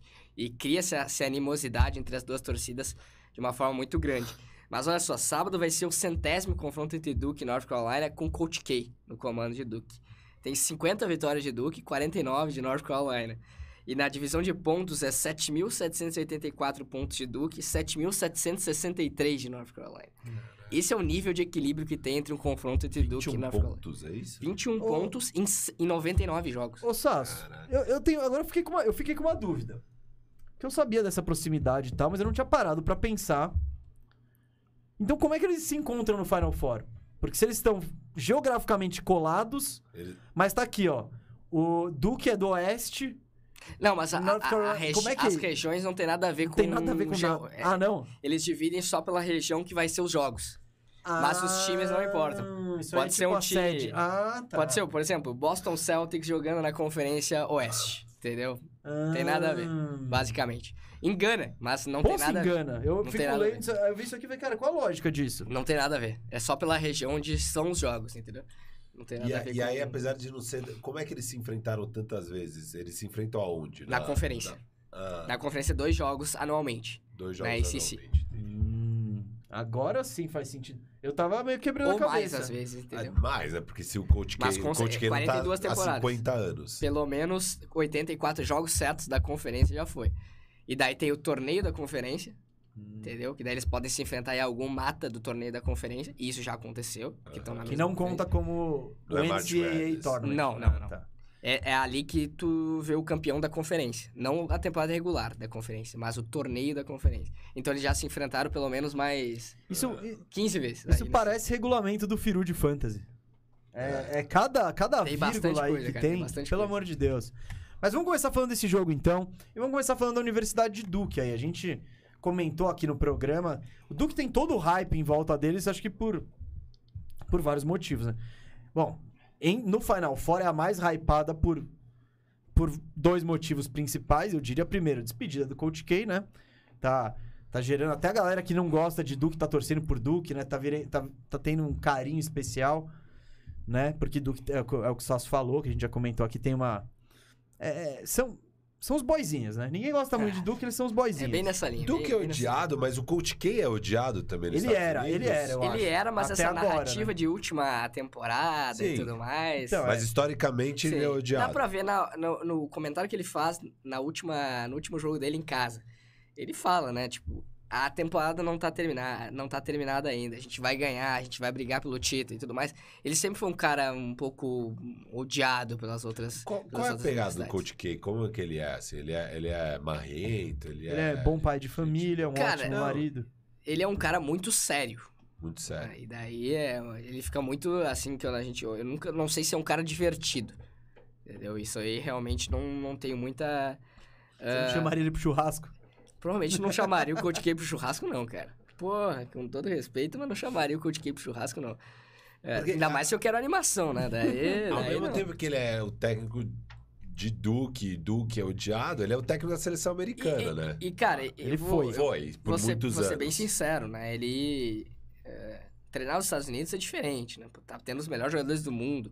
Mas com. No universitário, ele montou times recentes de Duke que não jogavam bem. Entendeu? Ele foi. E Duke sempre teve facilidade pra pegar bons jogadores, E né? sempre tem uns bons jogadores, entendeu? E mesmo assim não conseguia, entendeu? Se a gente for ver, esse é o time que mais encaixou desde o de 2015, que foi campeão com o Jaleel Okafor, o Justice Winslow, o Tyus Jones. Foi aquele time que foi campeão. Mas, por exemplo, teve no meio do caminho um time com Cameron Reddish, com Zion Williamson e com R.J. Barrett. E ele não conseguiu ganhar. Entendeu? É, por isso que o college é tão imprevisível. Mas eu acho que ele deixou a desejar muito nesses últimos anos de carreira. E esse ano parece que ele conseguiu voltar a montar o time. É um time que seja eficiente. Mas ah, ele com certeza foi odiado muito, né? E não tem como, né? Duke é, é Coach K. Isso aí ficou muito ligado uma coisa a outra. Não, então. E. São Bom, 13 Final Fours. então, eu falo. Esse é o 14 né? Esse é o 14. E é o recorde de- da história de. Sim, eu falei que o hype do- em torno de Duke é muito grande por causa da despedida do Coach K. E também porque tem muitos jogadores cotados aí pra entrar no, no draft. O Paulo Banqueiro é cogitado aí pra primeira escolha, né? Seguramos pra falar dele agora, que tem a ver com Duke. Tem o AJ Griffin, tem o Mark Williams, que é um pivô. Tem, acho que o Moore, né? Wendell Moore. Wendell Moore. Então, são caras que estão. que aparecem aí entre as 30 primeiras, esco- primeiras escolhas. Claro, variando. A gente viu aí que o, o banqueiro tá no top 3. O AJ Griffin deve sair num top 7. O, o Mark Williams vai, deve ser um dos três ou quatro primeiros pivôs a saírem aí do. do do Ele serem é cotado pra loteria. Top 20, assim. É, então. Esse time é tudo isso mesmo, Sasso? É muito bom. Fala um pouco desses caras aí. Cara, eu gosto bastante desse time de Duke. Quando eu olhei já no começo da temporada, eu disse "Pô, pode ser o do time de Duke que pode mais encaixar ah, nessa te- na- nas últimas temporadas. Ué, a gente olha pro time, tem aquela receita de sucesso que eu falo sempre do basquete universitário. Um bom armador e que cresce nos momentos decisivos, que é o Jeremy Roach. Nossa, ele tá ele jogando, jogando demais, demais, isso é demais. importantíssimo. Ah, por exemplo, o time de, de 2015 tinha o Tyus Jones e o Quinn Cook, pra ser esse cara da armação, né? O Quinn Cook tá fora da NBA, tá na D-League, eu acho, né, nesse momento. Ah, tem o Wendell Moore Jr., que é... Ele foi o principal jogador do time durante todo o ano de 2021.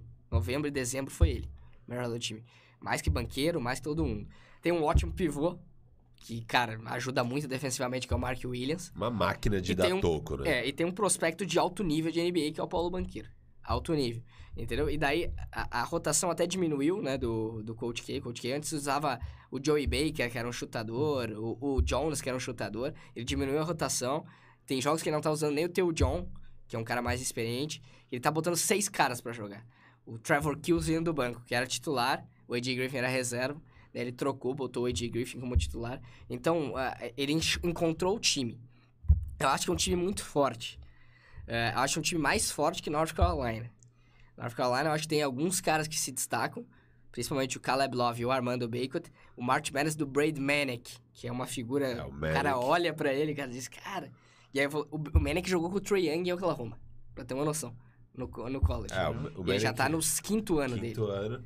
Entendeu? Ele tem uma pegada meio. Não, mas esse Merrick, esse é tipo, é o típico, esse Merrick é o típico jogador universitário. Exato. Sim, Você sim, fala, ele é animal no universitário, Não, mas você foi... ele, É, ele não é nem esquece. cotado pro draft, mas no Esquece. Porque universitário. ele, ele, ele não pula, ele, ele não é tão alto, ele não- mas, lógico. Mas ali ele tá, ele tá com uma vibe e, e tá caindo as bolas de três dele, ele faz tudo Não, ali. mas- Ele tá parecendo, sabe o quê? Um pouco Bill Walton, assim, jogando, tá ligado? Cara, é parecido com o Will Walton jogando. é, é. Parecido com o Will Walton jogando. Cara, e... Manic é da hora, é da e o hora. RJ Davis, que é o armador do lado do Caleb Love. Pra mim, esses caras que são os caras pra ficar de olho no É North o Carolina. 4? Quatro. O Ah, quatro. ele joga direitinho. E... Mas o time de Duke é melhor que o time de North Carolina. Se tivesse que... É é o que eu falo, se não tivesse as camisas, fosse jogar com essa camisa aqui, o time de Duke é melhor. Só que é uma rivalidade impressionante. É, é, Cada um venceu um jogo na temporada. Duke venceu em Chapel Hill, na casa de North Carolina, e, Du- e North Carolina venceu na despedida do Coach K de- em casa. Então, foram duas vitórias que mudaram o rumo das duas equipes na temporada. Então, é, eu acho que vai ser um jogo muito aberto, sinceramente. Esse, esse eu quero ver. Tá rolando aqui a polêmica, gente. Polêmica da pronúncia do nome do banqueiro. Tem gente falando que é bancheiro. Banqueiro, É banqueiro porque ele é descendente de italiano. de italiano. Se ele fosse descendente de espanhóis, aí seria bancheiro. É. Se fosse de português, seria bancheiro. Mas é por ser italiano, é banqueiro. É- tanto que ele chama Paolo. Paolo Banqueiro. E aí é. Paulo. Paulo, isso. Paulo Banqueiro. Paulo Paulo, Banqueiro. Banqueiro. O e a gente Paulo vai falar Banqueiro. com sotaque assim, né? Não, e com a E mãozinha. com a mãozinha, e com a mãozinha que é o Paulo mais importante. Banqueiro. Bom, só pra falar do, do ban- Vamos falar o que eu vi. Duke, desses. Dos principais prospects aí. O que eu mais vi. Foi o que eu mais vi, né? O banqueiro foi o que eu mais vi. Eu acho que ele é um 4 com muito recurso, né? Ele é um cara que, tipo, que até não tava chutando bem na temporada, mas agora nesse- nos jogos que eu vi, pelo menos, ele mostrou um desempenho nos chutes de meia e longa distância, finaliza dentro do aro, tem visão de jogo pra passar. Eu tava até conversando com o Firu sobre isso. Olhando ele jogar, ele me lembra muito um cara, Miles Bridges. Eu, eu acho o estilo de jogo muito parecido. Mas bem menos atlético. Calma, calma. Então, eu acho que. É, o banqueiro, você disse. Banqueiro. Isso. Mas com mais recurso de arremesso, de Técnico. técnica. Exato. Então, eu Visão vejo. de quadra. É, não, melhor. passe. Apesar que o Miles Bridges tá melhorando. Então eu acho que. E, cara, a gente tá falando de um cara pra ser o pique número um e tal. Se o, cara, se o banqueiro virar um Miles Bridges, é um flop. Todo mundo espera muito mais do que. Miles Bridges é ótimo, é um, é um, é um jogador muito bom. Mas se ele fosse escolhido no, no- na primeira escolha de draft, na segunda, teria uma pressão grande. Eu acho que ele vai ser melhor que o Miles Bridges, mas eu quero ver como. Porque ele é o típico 4. E esse 4, muitas vezes ele meio que cai, saiu, saiu de uso na NBA, né? Ele ficou meio perdido. Porque, tipo, você pega um Julius Randle. Julius Randle é o típico 4. Só ficou difícil a NBA pra ele, porque ele não é tão rápido pra acompanhar os outros caras. Você põe ele de pivô, é uma várzea. Então, o único. O único receio que eu tenho em relação ao banqueiro é como, como ele vai se comportar nessa posição. Ele vai chutar o suficiente pra se segurar ali? Ele vai ter agilidade pra marcar os caras de perímetro quando ele tiver, quando bater um Duran, um Ingram, esses caras nele. Então, essas são minhas maiores dúvidas em relação a ele. Eu acho que tipo, o piso do Miles Bridges, que já é um ótimo, isso aí eu acho que é garantido. Se ele vai ser o Zion, se ele vai é, é outra coisa, mas é um jogador que eu gosto do que eu vi. E- esse é meu único, esse é o meu maior medo assim. Cara, o Coach K até falou uma coisa que é interessante. É um dos caras mais talentosos que ele já treinou em Duke. Ele treinou gente em Duke, né? Ele treinou alguma, algumas crianças em Duke, né? Ah, eu gosto muito da parte refinada de técnica que tem o banqueiro. É um cara que infiltra com muita tranquilidade, com muita habilidade, define bem próximo ao aro, tem um ótimo jogo de costas pra cesta, tanto em gancho, Ele Quanto- gira pros dois lados. Tira né? pros dois lados. Ele tem aquele um pouco de jogo old school, assim, que a gente pensa de, de basquete, né? Principalmente de NBA. E ele evoluiu, joga, ele evolui jogo após jogo o seu arremesso do perímetro. No começo da temporada, o cara chutava uma, duas bolas. Hoje ele já tá conseguindo no March Madness, meio que garantido duas bolas de três ele acertando durante a... E- Eu que tô assistindo só a partir do March Madness, eu tô achando ele um bom arremessador Exato. de perímetro. Ele tá evoluindo nesse, nesse aspecto. A minha questão é quanto à movimentação dele na defesa. Eu não acho ele um defensor que vai ser bom. Então, Você pode ser razoável, vai quebrar galhos e tudo mais, mas não é um cara que eu olho e pô, tem caras da posição 4 que são muito mais ágeis do que ele. E vai ser difícil dele marcar. Ele também não pode marcar um cara da posição 5. Entendeu? uhum, é, é o que eu falei, ele tá nesse buraco de posição aí que ele vai ter que se Mas eu acho muito mais pelo lado defensivo Sim, sim. que no ataque ele vai Ah, conseguir não, no- sair muito no bem. ataque é fácil, tipo. É, que, é o que eu falei do Julius Randle. Julius Randle, você acha um pouco os- as E eu- posições. E eu acho que o banqueiro vai vir a se tornar um point forward na NBA. Uhum. Um cara que arma o jogo sendo um cara da posição 4. E isso, você só, isso a gente só vai conseguir ver na NBA. Porque, cara, jogando num time do Coach K, cheio de garanhão, né? Cheio de. Não, não, não é o time que vai soltar a bola na mão e falar, banqueiro, se desenvolve aí, E uma, arma da- tudo. e uma das coisas que eu gosto do jogo dele é o trabalho que ele tem eh, com o pivô, com o Mark Williams. Porque muitas vezes ele sai para receber a bola ah, no garrafão, na, na cabeça do garrafão ou na linha de três pontos e consegue uns passes muito bons para dentro. De backdoor ou para uma bola alta pro Mark Williams só botar pra cesta. Ele, ele Ponte aérea, visão- até. Ele consegue lançar ponte aérea pro Mark Williams definir. Ele é muito inteligente com essa visão de jogo. Ele tem uma visão muito impressionante, assim, eu, eu, eu comecei a assistir o Banqueiro... Ele lembra o Zion nesse aspecto de playmaking. Isso. Mas o Zion eu acho melhor. Eu acho que o Zion. O, a me- o melhor movimento que o Pelicans fez é que o Zion não joga. entendeu? Foi deixar o Zion ser um point center, um point forward e tudo mais. Point Zion. Point Zion. Entendeu? O banqueiro, pra mim, tem um. ca- Capacidade de playmaker um pouco pior, porque o, o banqueiro não vai levar a bola como o Até Zion porque- leva. Entendeu? A- E até o Zion é, mai- é melhor. Esse, não, e até porque Zion o maior. Zion, Uhum. o Zion, sei lá, o Zion começou a bater pra dentro, a preocupação é muito maior, então já cria mais espaço, cria mais possibilidades de passe. Mas aí né, eu acho Zion. diferente o Zion do banqueiro, porque eu acho o banqueiro mais refinado, É. mais técnico. O Zion é uma É força bruto. da natureza, mano. É Ele bruto. vai na marra. Ele, te, ele olha você no meio e vai no meio ali. O E ele ban- sabe que vai te passar indo no meio de ti. Isso que é eu, maluco. eu gostei muito do banqueiro, cara. Ele tem uns passes assim curto que ele só dá uma deixadinha assim. E, e com uma visão, aqueles passes que você não, que a defesa adversária não tá esperando, é. sabe? Que pega todo mundo desprevenido assim.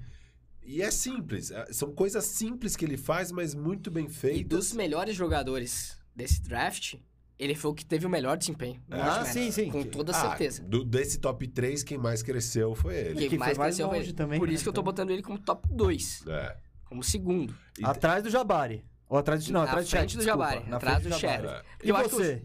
A mesma ordem. É, eu me impressionei muito com, com o banqueiro. Eu esperava.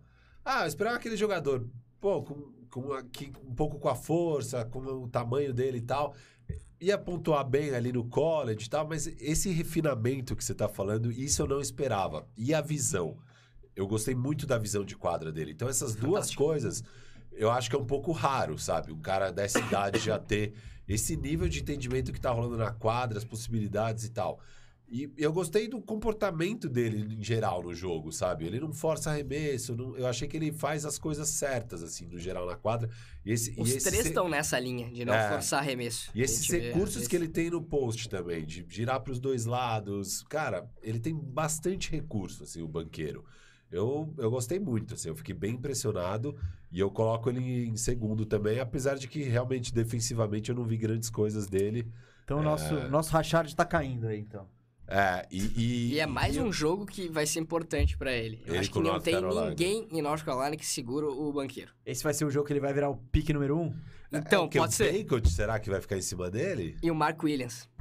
O Mark Williams vai deitar no garrafão se deixar ele sem o Bacon, entendeu? Então, não, então, então vamos falar dele, que é o não, queridinho não, nosso. a aqui, né? última, a última, co- a- onde vocês querem ver o banqueiro? Suspense Põe no ar. aqui nessa, nessa guia aqui. Nessa guia aí. Queria ver ele no Blazers, cara. Com o Damian Lillard. Olha! Eu não tinha pensado nessa não, hein? Ia ser da hora. Eu queria ver ele no Bulls, né? Mas como não dá...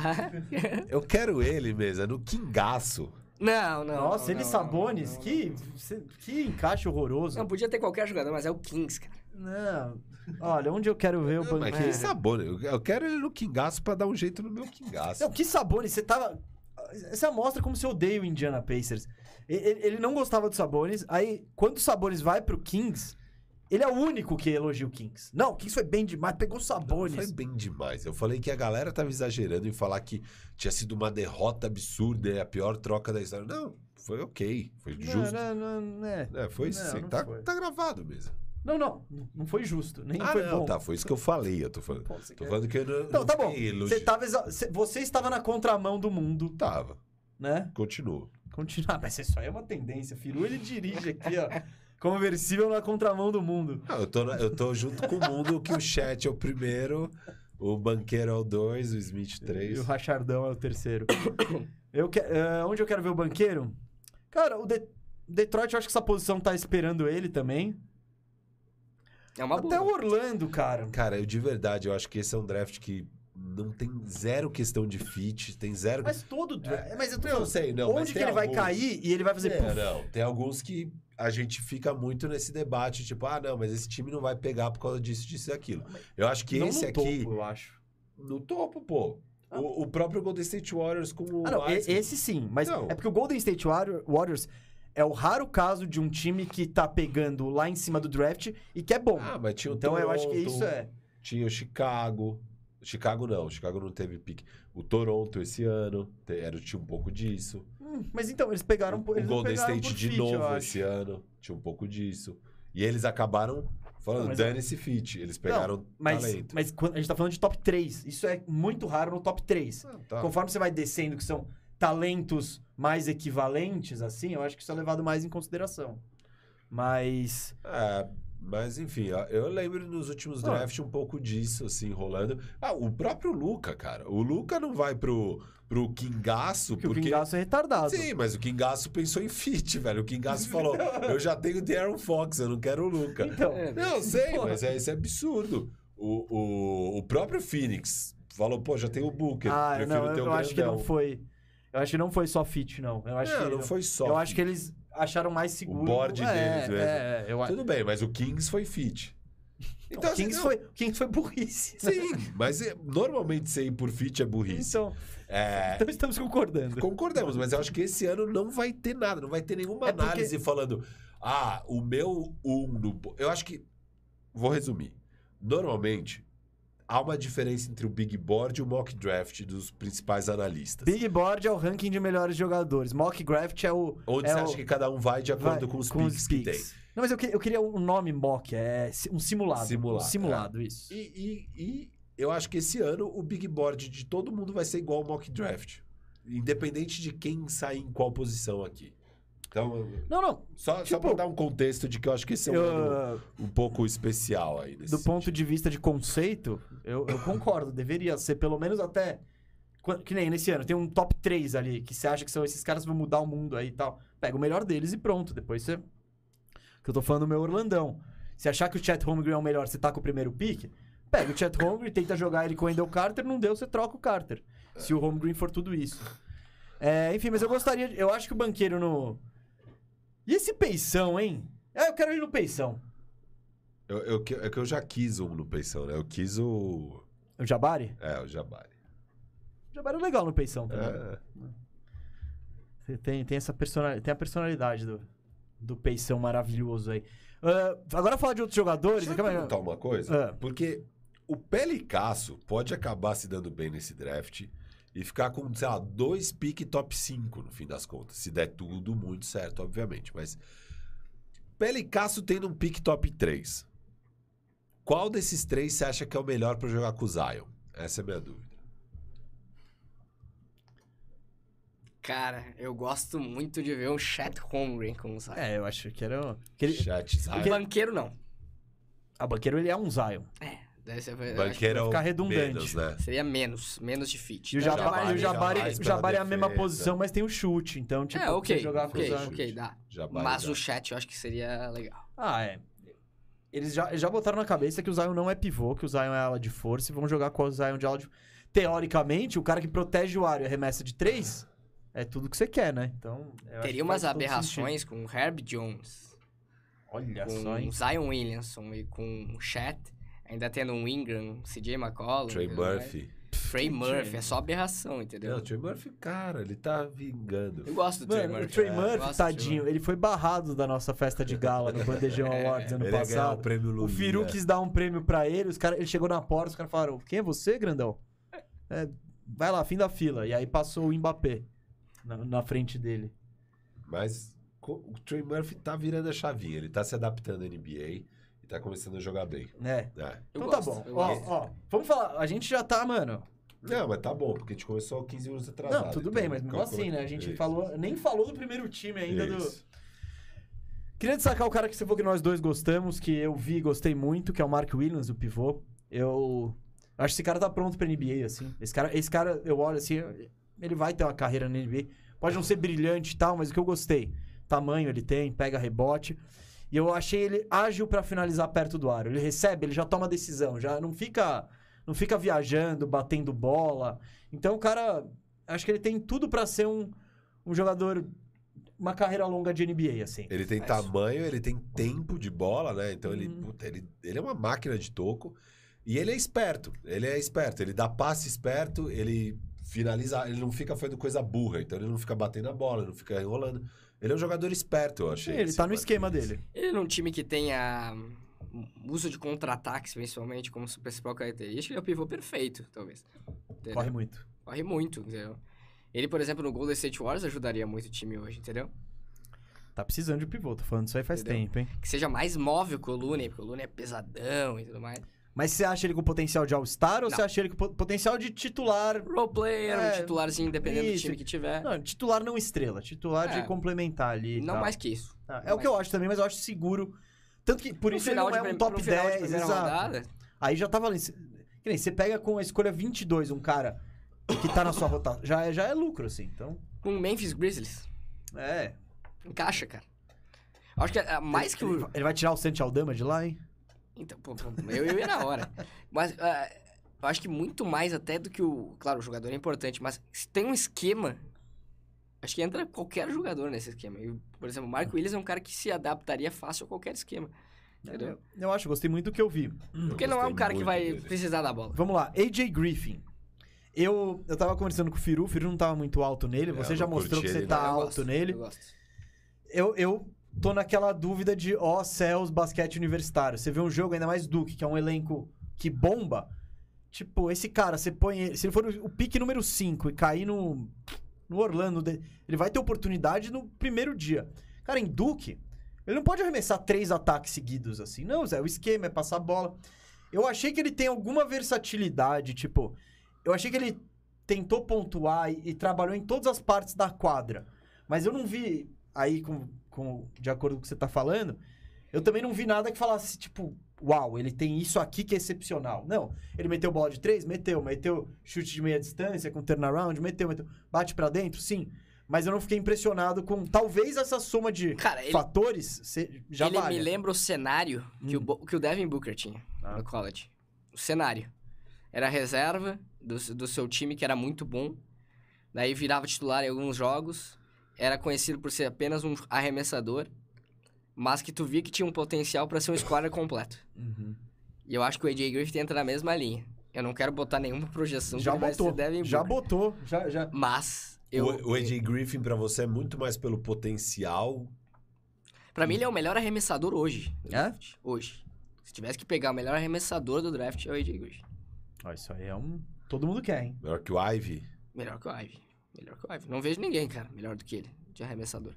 Que vai sair numa posição alta, né? Gostei, gostei, gostei. Essa ele bancou, essa é, essa é Eu- minha eu já- definição. Minha Eu já definição tô, é já tô mais alto do que estava em Também. relação a AJ Griffin. E de Duke, mais alguém que vale olhar aí? Pensando em draft, eu sei que falou do Roach e tal, esse cara não. Acho não que o tá- Wendell Moore, mas final de primeira rodada, é um cara bem versátil, marca múltiplas posições, pode ser o armador do time também. O ala que joga tudo É, certinho. cara, é um cara que, pra um time que te quer um role player, role player, é, é o Wendell Moore. E aí, pros próximos drafts, o Jeremy Roach e o Trevor Kills. É O, os o Roach podem- é, é júnior? O Roach eu acho que é segunda lista, Ah, tá. é sophomore. E o, o Kills é freshman. O Kills é o Kills, aquele... ele aparece em alguns, inclusive. Então, draft é que o mocks. Kills é aquele corpo de Tyrande. O Roach é Não, ah, sophomore. Não, ele é gigante, é. O Roach é sophomore, Sophomore. segunda lista. E o Kills é freshman. Então, ah, cara, é um cara forte, marca... É um- talvez o melhor defensor que tenha no time de, de Duke, de perímetro, seja o Kills. Então, mas eu acho que é pro draft 2023. Eu botaria pro draft O 2023. Roach, ele não vai se inscrever pra esse draft, será? Depende do que ele fizer Aí no Final. Four, né? Porque, cara, o Duke já tem uma classe muito forte. Os caras pensam, né? É. Pô, vai ter mais três caras que vão vir aqui eu não vou ser o destaque do time, entendeu? Daí depende do que os caras querem. Eu acho que ele pode surfar nessa linha, mas se ele surfar, ele não vai conseguir uma escolha alta. É, me, lembra, é- me lembra um pouco o caso do Jared Butler, do, de Baylor, no ano passado.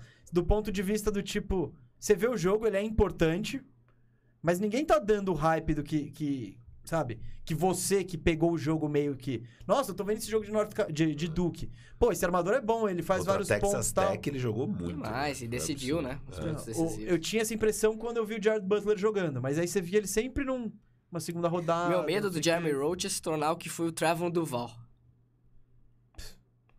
Que, que jogou de league, no Uhum. máximo. E era considerado prospect top 5 cinco estrelas, Ah, é? top 10 de draft e tudo mais. Meu medo é esse, o Jeremy Roach eu acho que tem que ficar no college. Ficar os 4 anos, cara. E daí vai pelo destaque que ele ganha nos 4 anos. É, você tá querendo que ele trabalhe na sua empresa aí de administração, que ele faça umas planilhas. Não, mas Não esse tá tem, botando fé no Jeremy esse tem carreira. Pode ter, pode ter certeza, esse tem É, carreira. muito Talvez bom. não na NBA, mas tem carreira. Ah, sim. Tem carreira. Continuar jogando. Tem carreira pra jogar é profissionalmente. muito Ô, Sasso, vamos lá. North Carolina aí. Só pra repassar aí, você destacou o Love, né? É, pra mas, mim, cara, mas eles não tem nenhum prospect bombado. não. Não, até, até o March Madness nenhum, Nenhum. tava Não, nem não, pro nem segundo aparecia, round. né, então. Nem pro segundo E o round. Caleb Love é aqueles casos, de, tipo, ano passado ele foi uma tragédia no college. Uma tragédia. Ele era cinco estrelas do high school, criaram uma hype absurda sobre ele e tudo mais. Chegou, fez nada, cara. Fez nada. Muitos turnovers, tudo mais. A evolução que ele tem nesse ano, e principalmente nessa parte final de temporada, é surreal, cara. E é o que eu falo. Às vezes o cara não vai no primeiro ano pra surfar na, no que tem. Fica mais um ano no college e depois vai pra, pra NBA. Ele, Entendeu? É que- ele que tá no foda segundo disso ano. É ele... que o cara pode ter uma lesão. É, exato. E daí acabou. E, se você, e até legal falar pra Eu- galera, se você é escolhido na primeira rodada, Contrato você garantido. já tem o contrato garantido, você sabe quando você vai ganhar, tá ligado? Então, For- se for dispensado, tu vai receber do mesmo jeito. exato, então. Aí você cai pra segunda rodada, beleza. Aí você pode nem, nem assinar com o time e tal, tem outras, mas... Mas o Love eu duvidaria muito que ele não aparecesse no mock draft nos próximos, de qualquer um. Ah, Ele tá jogando é muita bola, cara. Ele Madness tá aí, né? jogando demais, entendeu? Tá, mais alguém aí que você destaca em North Carolina? Armando Bacot. Armando Bacot. Bacot. É um júnior terceiro ano, um grandão, né? É. Média de 16 pontos, 13 rebotes na temporada. Aí também não sei se voltaria pra mais um ano. Uhum. Porque a minha questão é a seguinte, North Carolina, se voltar todo mundo, é um dos times mais fortes do, do college na próxima temporada. E aí o cara vencendo, indo longe... Aí eu vou, eu vou dar um exemplo de Martin Madness que o cara não quis ir. Johnny Juzeng. Temporada passada. E o CLA jogou demais, demais. Esse Kentucky, ele se transferiu de Kentucky para o CLA. Ele jogou demais no March Madness. Ele foi o melhor jogador do March Madness. Melhor. Porque o CLA saiu do First Four pro Final Four. E ele não quis ir pro, pra NBA. Hoje ele não tá nem cotado pra esse draft. Ele vai ter que voltar pro seu último ano e tentar brilhar de novo. Ser o score do país e tudo mais. São escolhas. O cara não quis ir e perdeu a chance. Vamos pro... Você quer, você quer adicionar alguma North coisa Carolina aí? eu paro aí. Sobre North Carolina, Não, sobre Duke, eu- sobre... Eu acho que é isso mesmo. E Duke dois. favoritaço, né? Favoritaço é Ah, duro, né? É favorito, mas sim, pra eu não aposto. Não? Nesse jogo eu não aposto. Amanhã a gente vai ter que dar uma olhada, né, Firo, na KTO, né? Eu não Vamos dar consigo uma apostar. olhada. Vamos dar uma olhada. Cara, eu, eu gostei de North Carolina, é um time bom, mas puta que Duke é muito Não, forte, então, Duke cara. é. Você olha cê- o time titular inteiro dele, você vai ver. Você provavelmente vê- vai ver eles na NBA daqui a quatro anos. E, e de verdade, se North Carolina ganha de Duke, bom, é que se ganhar de Duke quer dizer que eles estão muito mais fortes, mas se o confronto não fosse North Carolina e Duke, fosse, sei lá, North Carolina e Vila Nova, eu acho que eu apostaria em Vila Nova, entendeu? É, eu a- acho que a questão aí é realmente a rivalidade. Eu acho que é por isso que o Sassi. Pesa muito, pesa muito. É a pesa muito, é rivalidade muito forte, cara. Muito forte. Eu não sei como é que vai ser esse jogo, realmente. Ah, eu, esse- eu, eu acho que até apostaria no under. No under de pontos? Tô achando que o nervosismo vai ser muito a gente grande vai botar, vamos botar um cincão aí no under do, do Sasso ali. Fechou. Fechou. Mas pode dar tudo errado, os caras começarem a pontuar em altíssimo ali. Ah, A gente- errar, a gente, a gente não se abala com o erro. Mas eu acho que vai ser um jogo bem nervoso. Ah, tem equipes. tudo para, né? Tem tudo para. É, é o, que, é o que a gente vê na final da Libertadores em um jogo, por exemplo. Exato. Tá Medo todo de errar é mundo maior do que com qualquer outra coisa. na mão, né? Tipo, todo mundo Exato. com o negócio na mão, porque não- uma, uma falha ali já era o Deivinho que o diga. Alô? Andreas Pereira. Isso, É, alô, então. Andrés Pereira. Um salve. Então, e isso é que o Flamengo ainda comprou o Andreas Pereira. Você tá brincando? O cara me faz isso na final de Libertadores, você me compra ele ainda, paga 60 milhões de reais. Tá de brincadeira. Não sei nem se foi 60 milhões, mas. É, vamos lá, o outro jogo. Kansas contra Vila Nova. Esse começa pontualmente às 7h09 aqui. O Sácio já garantiu, ele tá com contato com os caras lá. Ô, Sácio, queria come- começar falando do time do Cauê. Vila Nova. Posso falar uma coisa de Vila Nova? Pode. Eu tenho uma comparação do que que é Vila Nova aqui nesse torneio. Ah, Vila Nova é o Corinthians na copinha. Que o Corinthians, o que, que o Ah, é, Corinthians é. faz? Todo, fazia, né? Nas épocas boas, que o Corinthians, Corinthians ganhou sei lá quantas copinhas.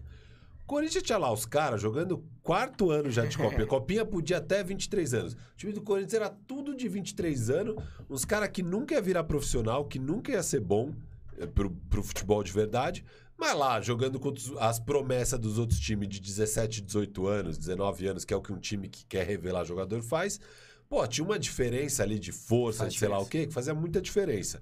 E o Corinthians ganhava a copinha e não- nunca revela ninguém. Então, e Vila Nova é meio isso, que é um monte de sênior aqui, sênior, júnior. Então, é o Samuels, o Daniels, o é, é, Gi- Gillespie. Gillespie, o Moore, é, mesmo o Moore, que é um júnior, né? Que são caras que estão jogando muito bem, cara. O que o Samuels está jogando nesse torneio é um absurdo. Mas que não são nem cotados. Não sei se por conta do sucesso aqui no, no, no March Madness eles vão acabar sendo cotados. Eu acho que se eu colocasse alguém, provavelmente Samuels e Gillespie é os que têm mais chances. Porque que o Samuels tá jogando uma barbaridade. É, Mas é meio isso, assim, a comparação que eu faço desse Vila Nova. Então é um time que eu acho que tem chance de ganhar o, o Cara, Final Four. Porque a defesa é muito forte deles. Ô, Eles- calma aí. Só, só quero. Só quero falar sobre sua comparação. Fala. O seu queridinho Michael Bridges saiu de lá. Michael Bridges, É, Sadiq Vila B, Nova? É. Sadiq B, Tá bom. Josh É. Hart. Não, tô falando do É. Vila Nova desse ano. Não, mas Vila Nova é sempre assim. Vila Nova tá sempre chegando. Cara, Vila Nova. De isso que eu queria, isso que eu queria te perguntar. Aí, ó, e o o- Corinthians tá sempre chegando na final Não, da não, Copinha. não, não, mas o. É. Não, eu queria conversar sobre Vila Nova, entender por quê. É o Jay Wright, é o técnico, é o Jay, esse, ele é o melhor técnico da atualidade, você acha, do universitário? Cara, pra mim é. Pra mim o melhor técnico é o Jay Wright. Ele, ele trabalha muito bem com esses caras. E ele, ele deixa os caras... E os caras ficam bastante tempo com ele. O cara que sai mais cedo, acho que foi o Michael Bridges no segundo ano. Pelo menos ficou mais de um ano com esse time. Ele não pega prospecto pro cara sair na primeira temporada. Entendeu? Ele tem... é, ele já tem um cara cinco estrelas da próxima temporada, que é o Ken Whitmore. O cara não deve sair no próximo draft. Ele é o oposto do Calipari. Ele é o oposto do Calipari, O entendeu? Calipari, que é Kentucky, né? Kentucky. Eles, eles pegam os caras and ficar um ano e é já puramente one and done. Então, ah, quando a gente olha pra esse time de Vila Nova, eu acho que a comparação é boa, mas o time de Kansas também. É o que eu ia falar. Kansas é muito senior, É. muito junior. É um time bem O experiente. Agbaje é sênior, que tá Esse- sendo cotado. Exato, esse, o Christian Brown acho que é junior. Júnior. É, então é um confronto muito, muito experiente. Ah, Vila Nova tem o Gillespie, tem o, o, o Jermaine Samuels, um monstruoso. O Justin Moore, infelizmente, tá fora. Estourou o tendão de Aquiles, então não vai poder jogar, tá fora, acho que até do começo da próxima temporada, inclusive. Mas o, tem- o Moore, ele jogou muito bem o primeiro jogo O Moore é contra bom. O Delaware. Moore, pra mim, era o principal jogador pensando É. na NBA do time. Ah, sim, sim, sim. Ele é o único que acho que era Mas Minimamente esse cotado. time de Vila Nova é o menos talentoso que o Jay Wright teve nos anos que foi campeão. 2016, Josh Hart, Diácono, Chris Jenkins, eh, era um time forte que chegou. E era a primeira vez que o time tava chegando tão longe, depois de muito tempo. Tinha uma moral absurda. 2018 era muito forte. Eh, Em 2016, eu acho que ainda tinha o Brunson no primeiro ano. Em 2018, o Brunson como cara principal. jogava muito no college? Brunson, primeira temporada, virou titular mesmo sendo calouro. Que não é normal do Jay Wright pôr calouro pra jogar. Daí em 2018 era Brunson, Michael Bridges, Dante DiVincenzo. Era um time muito forte. Aquele time era absurdo. Tanto que ganhou e ganhou fácil a, a temporada. Esse ano não tem tanto talento. É um time que é muito baseado na defesa e no que o Gillespie pode fazer. O Gillespie foi mal no último jogo, por isso que o time fez 50 pontos só. Só que a defesa segurou as pontas, 44. O, que, o ponto que me pega com, com esse time é que eles não têm garrafão, cara. E mesmo assim eles bateram times que têm pivôs muito bons. Michigan, do Hunter Dickinson, por exemplo. Esse ano eles vão, agora eles vão pegar Kansas, que tem o McCormack lá no garrafão. Eles vão meter um small ball com Semas marcando que vai dar certo. De algum jeito. Minha aposta é Kansas, mas, cara, porque é mais time. Tem mais jogador disponível. Então, fa- fala, do, fala de Kansas, assim. Ah, Tem o Vila Nova não tem Agbaji, ninguém. Tem o em. Agbaji, que é o cara que vai Agbaji, ser sim. escolhido. Vocês vai. comentaram, tá no último Bora, ano também. Acho que o Christian Brown, Christian Brown é... acho que é um cara que vai ser escolhido em primeira rodada. É um, um alarmador, ala, que é, é, é, antes ele era um melhor arremessador. Hoje ele usa muito de infiltrar e tudo Muito. mais. Ele infiltra pra caramba, é muito forte. Ele é muito bom em muito transição, né, inteligente em cara? transição também. Uh, para mim é esses dois. Esses dois caras. Daí tem caras importantes no nível do college. O Jalen Wilson, que é um cara interessante. Tem gente comentando aqui dele no chat. aqui. É, falta arremesso pro Wilson, é, né? o Wilson, cara, ele não é um arremessador nato. E o cara que pra mim vai pegar fogo nesse jogo, que vai ser essencial, é o Remy Martin. Que, que no, Era no site da de Arizona ESPN, State. no site da ESPN, eles ranquearam os melhores jogadores do college até chegar no Final Four. Eles colocaram em primeiro lugar o Remy Martin. É, e o Remy Martin não jogou tudo aquilo que ele pode. Eu acho que o cara que vai ser essencial pra esse confronto é o Remy Martin, vindo do banco. Vai ser importante o desempenho que ele vai ter nesse jogo. E essa briga do garrafão. Se o McCormack ficar imparável dentro do garrafão, vai ser difícil. Porque Vila Nova não tem um super pivô no garrafão. Foi o problema da temporada inteira da equipe. Ô, Mesa, Vamos... de? Vila Nova, só pra te falar uma, uma trivia aqui. Você o- tá, o- fez o seu. Fez o curso de Vila Nova? Você foi o Cauê? Não, aqui Vila Nova tinha mais informações interessantes. O, o, o, o Justin Moore, que machucou no último Hum. jogo, ele, ele- eu não gostei muito dos jogos dele no geral aqui. É, esse último jogo ele foi 0 de 6 nas bolas de 2 e ele acabou machucado e tá fora. Só que tá todo mundo falando que ele era o melhor jogador do time. O Sasso também acha. É, e de fato, no primeiro jogo ele foi muito bem. É, foi o jogo dele, o grande jogo dele contra Delaware.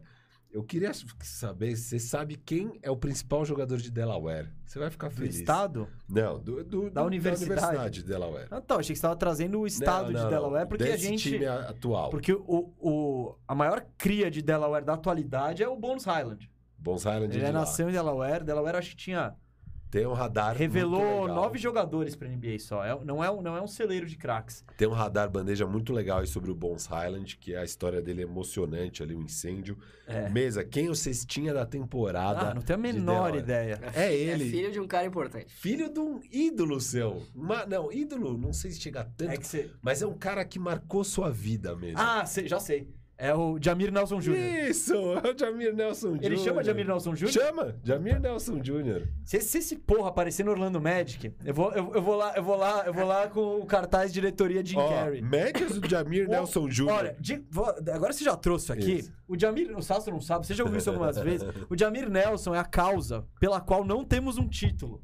Esse armador, vagabundo, baixinho, que, que jogou, sei lá, oito anos com o Dwight Howard, ele nunca passou de Dez seis anos, assistências de média. Nunca passou de seis assistências. Jamir Nelson Jr. É. Médias aqui na temporada de 13,6 pontos, 5 rebotes, 2,2 assistências. Então ele pega mais rebote. Então ele, é- ele E o- cresceu? Ele é, ele é 6-1, o pai é 6-0. O pai é O pai é 6-0. 6-0, acho que com boa vontade, de tênis. O pai, médias nos 10 anos de Orlando Magic, de 12 vi- 12,6, 3,1 rebotes, 5,4 assistências. Então, Você falou que nunca passou de 5? nunca passou de 6. Ah, nunca passou de 6. A média dele é de 5,4. Aproveitamento de quadra muito parecido. Ou seja, mesa, O Jamir Nelson Jr. é quase o clone do Jamir Nelson. Pode pegar ele pra você, então. Pega aqui, ó. Ó o, o Jamir Nelson. Eu vim até ver qual que é o recorde de assistências. dele. Aqui, ó, não, teve dois anos que ele passou de sete. Sem Dwight Howard, eu tô certo, viu? Aqui, ó, o recorde com o Dwight Howard. Seis. Seis. Ponto. Monstro. Vagabundo. Vagabundo. Mano, o Jamir E Nelson. ele tomou um, um tocaço animal numa transição aqui no jogo que eu tava vendo. Jamir Nelson Jr., ah, que nem o pai. Com o do Dixon, né? O Dixon É o é, pivôzão, que é o maior pivô do time. é. Que é o único jovem do time, né? Ele acho que é Que é segundo ano. É. Ó, A gente falou de uma carreira. O Jamir Nelson ficou 10. Ah, não, mais que 10 anos na NBA. Dez anos no Magic. No Dez Magic. anos no Magic.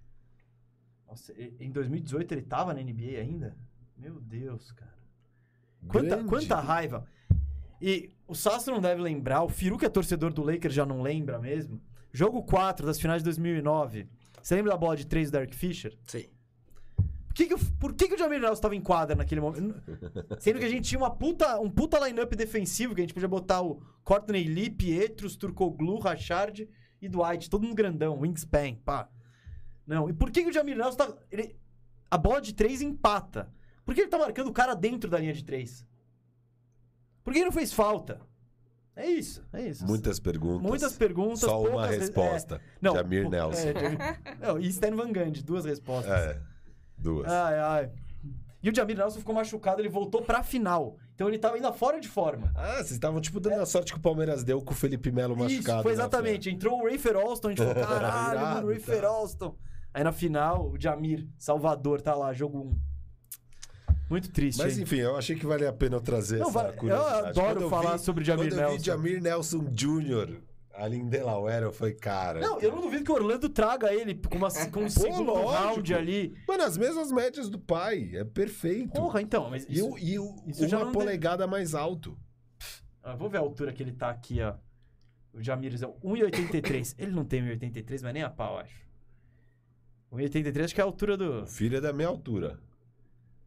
Não, eu tenho... eu acho que você é, ma- você é maior que o Jamir Nelson. Se bobear, eu sou maior que o Jamir Nelson. Eu olhava ele em quadra, aquele baixinho. E ele é aquele baixinho que, tipo, que ele não, Que tem não as compensa, vantagens do não ser ba- de compensa. baixinho. Ele não é mais rápido, ele não tem, não tem nada. E faz uma coisa que eu não suporto, que é aquele armador que ele infiltra sem olhar pra cesta. Porque você sabe que ele não vai finalizar. Então ele infiltra assim, ó. Batendo tal. Precisava trazer essa- essas memórias, assim? Nossa, eu Precisa. fico agitado. Eu fico agitado. Triste, cara. Foi, cara, Triste. é uma mistura de tristeza, chateação, raiva, é, conformismo. Porque fala, porra, quem quer ser campeão com o Jamir Nelson de armador, né? Valeu a pena eu trazer, hein? Não, A informa- audiência tá feliz. informação. É. Foi, foi muito bem. Bom, palpites, né? Palpites? Palpites. Palpites. Vamos começar com o nosso mini bracket aqui. Esse- Esse bracket tá, tá fácil. Sasso, vai lá. Seu bracket de, de Final Four. Agora vai ser Duke, Kansas, Duke campeão. Você. Eu vou de Duque Vila Nova, Duque campeão também. Pô, eu, eu ia de Duque Vila Nova. Eu gostei, eu vou com a minha base do Coringão ali. Time do Cauê. ah, vou botar o título em Vila Nova também, né? Pra, pra esse coach queimarrento aí tomar, mano. Jay Wright é o cara. É pra isso. mim tá tudo armado. Tá tudo armado. É, né? Tudo armado. Duque já comprou tudo, Já né? comprou tudo. Já comprou tudo. é. Eles têm a leiloca Não é brincadeira, também deles. Senão os caras vão achar que é real. Não, Isso não é brincadeira, é brincadeira.